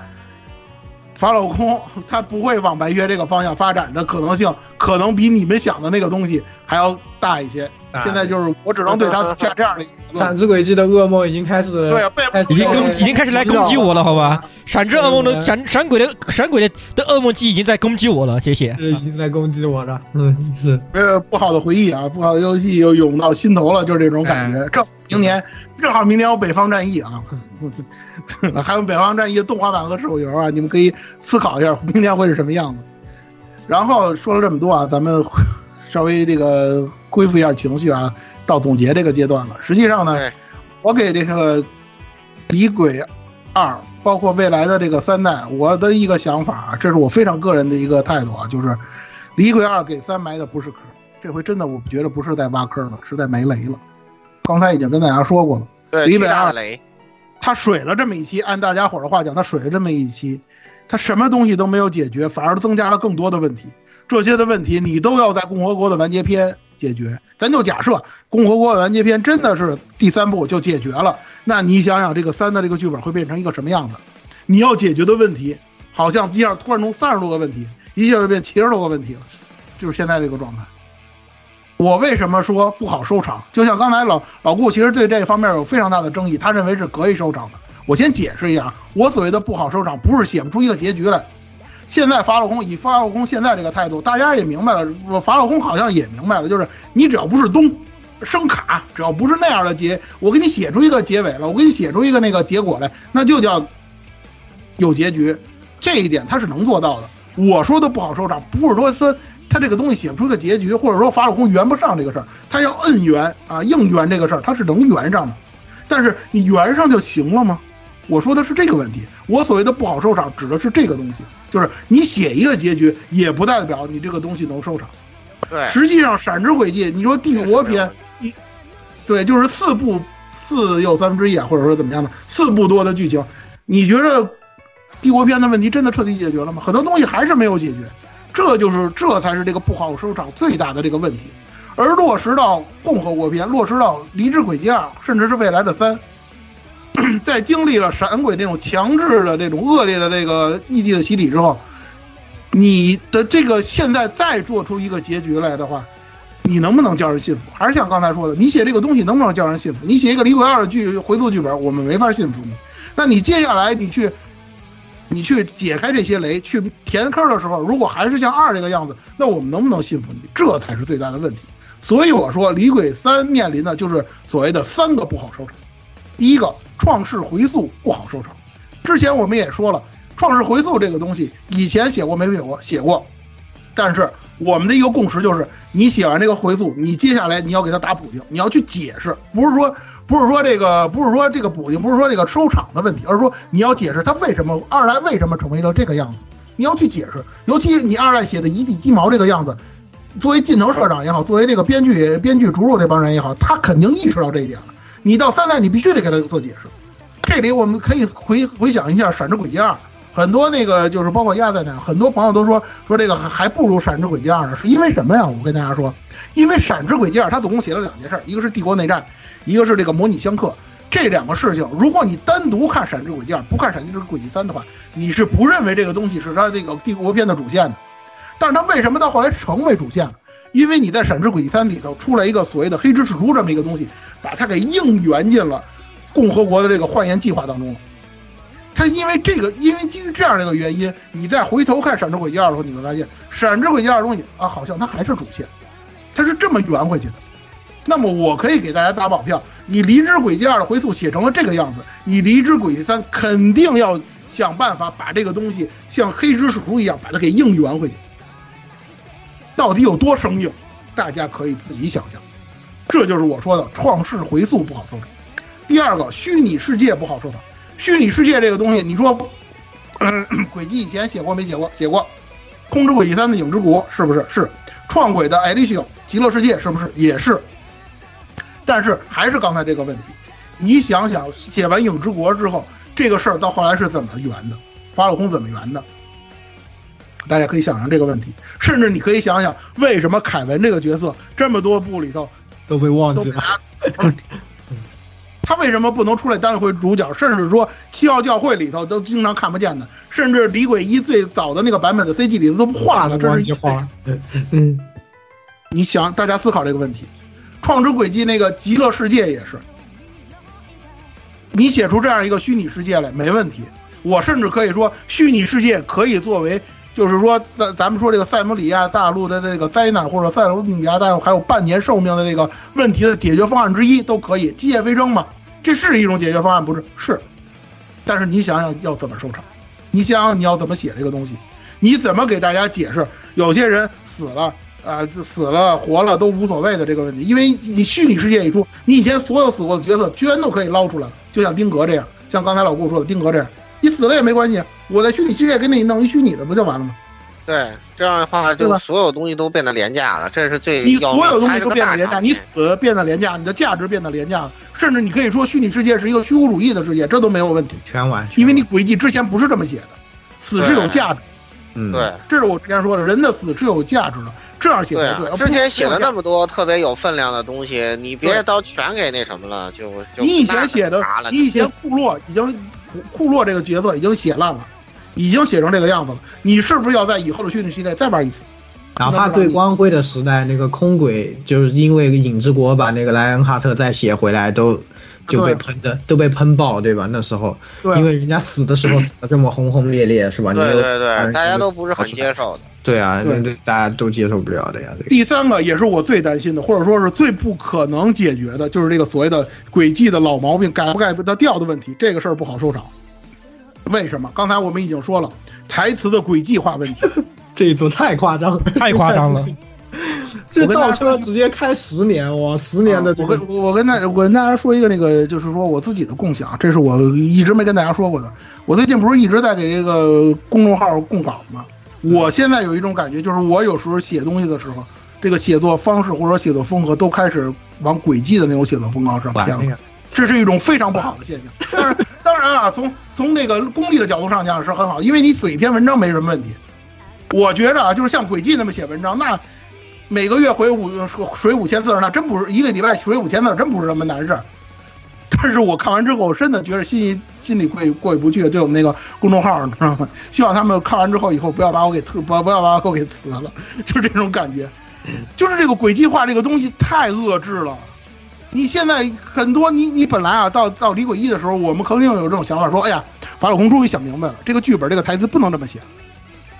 然后呢，等到了李鬼二，他又改回来。啊，剑女呢，性格也不是改进了，然后呢，又变成了台词诡计化的那种东西啊。对对对。连师姐都在诡计化，就是他在特定的场合直接诡计化。哎，为什么我说工具人？工具人的问题，很大程度上也是在于这种，就是这种东西啊，这种轨迹系列的这种台词、这种台本给人的一种遏制感啊，这种东西几乎贯穿到，尤其是从《闪之轨迹》开始，贯穿了轨迹系列任何一个作品的始终了。为什么我说《创之轨迹》就只有一个剧一条线写得好？因为另两另外两条线里这样的东西还是存在的，这才是它最大的最大的问题。包括这个工具人的问题，工具人的问题我还想举一个例子，可能有些玩家没有注意到，咱就说老范啊，他第一部第一部 A 章的时候，呃，第一部 A 部分的时候，他去的哪儿？他去的是港都，港都是在共和国的东北角。然后他第二部去的是这个皇都，是在这个差不多西南角，就有点大掉角的这种状态。而这个一个行政路线里，它中间是必然路路过首都的。我就问大家一个问题：你说你走这么长的一个距离，你路过首都，你不回去看看？三九出了那么大的事儿，剑举出了那么大的事儿，多死了那么多回，你不回去一趟吗？啊，你就奔皇都去，我就问你，皇都这个事儿到底有多么严重，或者说你必须要急头白脸的去，一点时间都不给自己？这符合老范的性格吗？这一点都不符合。为什么我说他工具人化呢？主线上你走哪儿你就走哪儿，其他的东西不需要你考虑，你也不要去做。这就是给我的一种你你去重新思考这个，呃，李鬼的剧本，就像这样的东西可以说到处都是。所以我为什么说这个工具人化？当然，用老顾的话讲，都是工具人，啊，你甚至可以说任何一个作品你写出的角色都可以当做工具人看的。但是咱能不能吃的像别这么难看？老范这个角色在一代塑造的是挺好的，没有什么太大的问题，而且我们非常喜欢，甚至都觉得他比李老师要强太多了。但是你到了二代，你这么设计，又走回你的老路了，又开始开倒车，真的很受不了。又开始开倒车了，嗯，对吧？神奇。就说这么多，三个不好收场，我们就静等着，或者说我个人啊，就静等着。李鬼三怎么解决这个问题？可能 A 二代的朋友们 听完我们这期节目之后，三代又一大堆不想买的了，只想云的，这也无所谓嘛。走了这么多，李我一系列走了这么多步了，就是说发展了这么长时间了。而对于我个人来讲呢，实际上就是就是另外一种说法，就是反正我也玩了十多步了，不差这一两步了啊。我们每次都是这么说的，对，不差了一点，至少。至少这么说，至少这么说吧，就是至少这么发射的时候，我们再来，再再再立 flag 是吗？至少这么说吧，我还是这么说吧，就是好歹他比我当时退坑闪鬼，让我留下来一个好一个好点，就是他比闪鬼好玩。闪鬼就真的是又不好玩，他剧本又不好看。至少这个李鬼呢，他虽然这个李李二他写崩了，但好歹他好玩，就还行，就还。你的进步我们是能够看得到，包括我之前聊的时候说的这个所谓的演出进步的这个问题。对对对，八路工确实这个动捕会用了啊，那个什么追尾视角啊，这个一镜到底啊，这些东西他都玩出来了。师姐跟卡西姆教授在那个岩洞那点那场对战的那个 CG，大家也都看了，确实是有进步。这个东西我们能够看到。剧本是现在这个剧本现在这个样子，我们也基本上啊是给它归结为确实能力不够。啊，下回再写的时候，您还是不要在这上面玩花活了啊，写点传统型的剧本，王道剧本就完了。是的，这是不要觉得你这么着就能胜利，不要有那种侥幸心理。对，不要觉得你这么写我就省时省力了，不省时不省力还挨骂，你图啥呢？对吧？对，对吧？至于说说未来的三代怎么样，我也可以在这儿。毒奶也好，或者说是呃下下下下结论也好，大家可以放心。金藤社长说了，初期那个大事件，我估计多半就是那个宇宙宇宙军基地设立那个事件，肯定他一开始就要说，因为如果说三代真要完结的话，他已经没什么太多时间扯别的扯犊子了，他必须要上大事件了，这是肯定的。而且我可以很负责的告诉大家，这个宇宙军基地这个事件肯定失败。为什么这么说呢？从大的方面角度角度来讲，拯救世界不是这么救的。这个从大总统肯定有些东西他是不知道的，他能跟那个说白了，就以咱们这个大家了解的盟主这种态度，就是那种一切尽在我掌握之中的那种态度，他能跟这个大总统搞这种君子君子协定，那就他说明他肯定意识到这点了。他这么做不行，最后还得我来收场，肯定是这么想的。然后就是之前我跟大家说的，所谓的拯救，所谓的永劫回归，也就那么几种方式。法老公他也写不出什么新鲜的来了。他已经走到这一步了，就像刚才说的，虚拟世界可能是一种，啊，真正的永劫回归，真正的把时间往回倒，这也是一种。但是我提醒大家，往回倒的话，他没解决这个问题。你往回倒一年也好，倒两年也好，倒十年也好，你最后还是要面对那个 现在距离毁灭还有半年这个事儿，你怎么解决？你还是得找那种更能够让大家信服的、更完满的这种方法。这是第二个，第三个就是大家也做好这种思想准备，就是共和国篇即使完结了，永劫回归，它也讲不出三成内容的这种可能性。就好比幻焰幻焰计划当中的共和国一样，它就讲了个幻吧，焰是在共在帝国讲的吧。它永劫回归很有可能后边更重要的那个核心主线内容，它继续往后拖，继续往后推啊，就跟水星魔女似的，他把那个核心的冲突继续往后推，推到未来的什么什么什么呃那个都市都市同盟篇啊，什么这篇那篇啊，什么列曼篇啊，弄那那那几个篇里，他来解决最后这个最大的这个问题，最大的一个最大的这个危机的这个问题，他都有可能。我说句俗的，就是永劫回归，可能共和国篇也就讲个永劫，甚至说讲个永，嗯。这就是我对他的这个态度。反正二代大家也都知道了，他真正推进核心主线的，就是那个打完十六层回廊最后的那一点彩蛋结局。那些东西大家想想，说句实在的，你扔到李鬼一也没什么太大问题。但是你扔到李鬼一的话，那李鬼二的这个所谓的核心主线就彻底一点都没有了。啊，这就是我们今天跟大家聊的关于这个《离之轨迹二》的内容。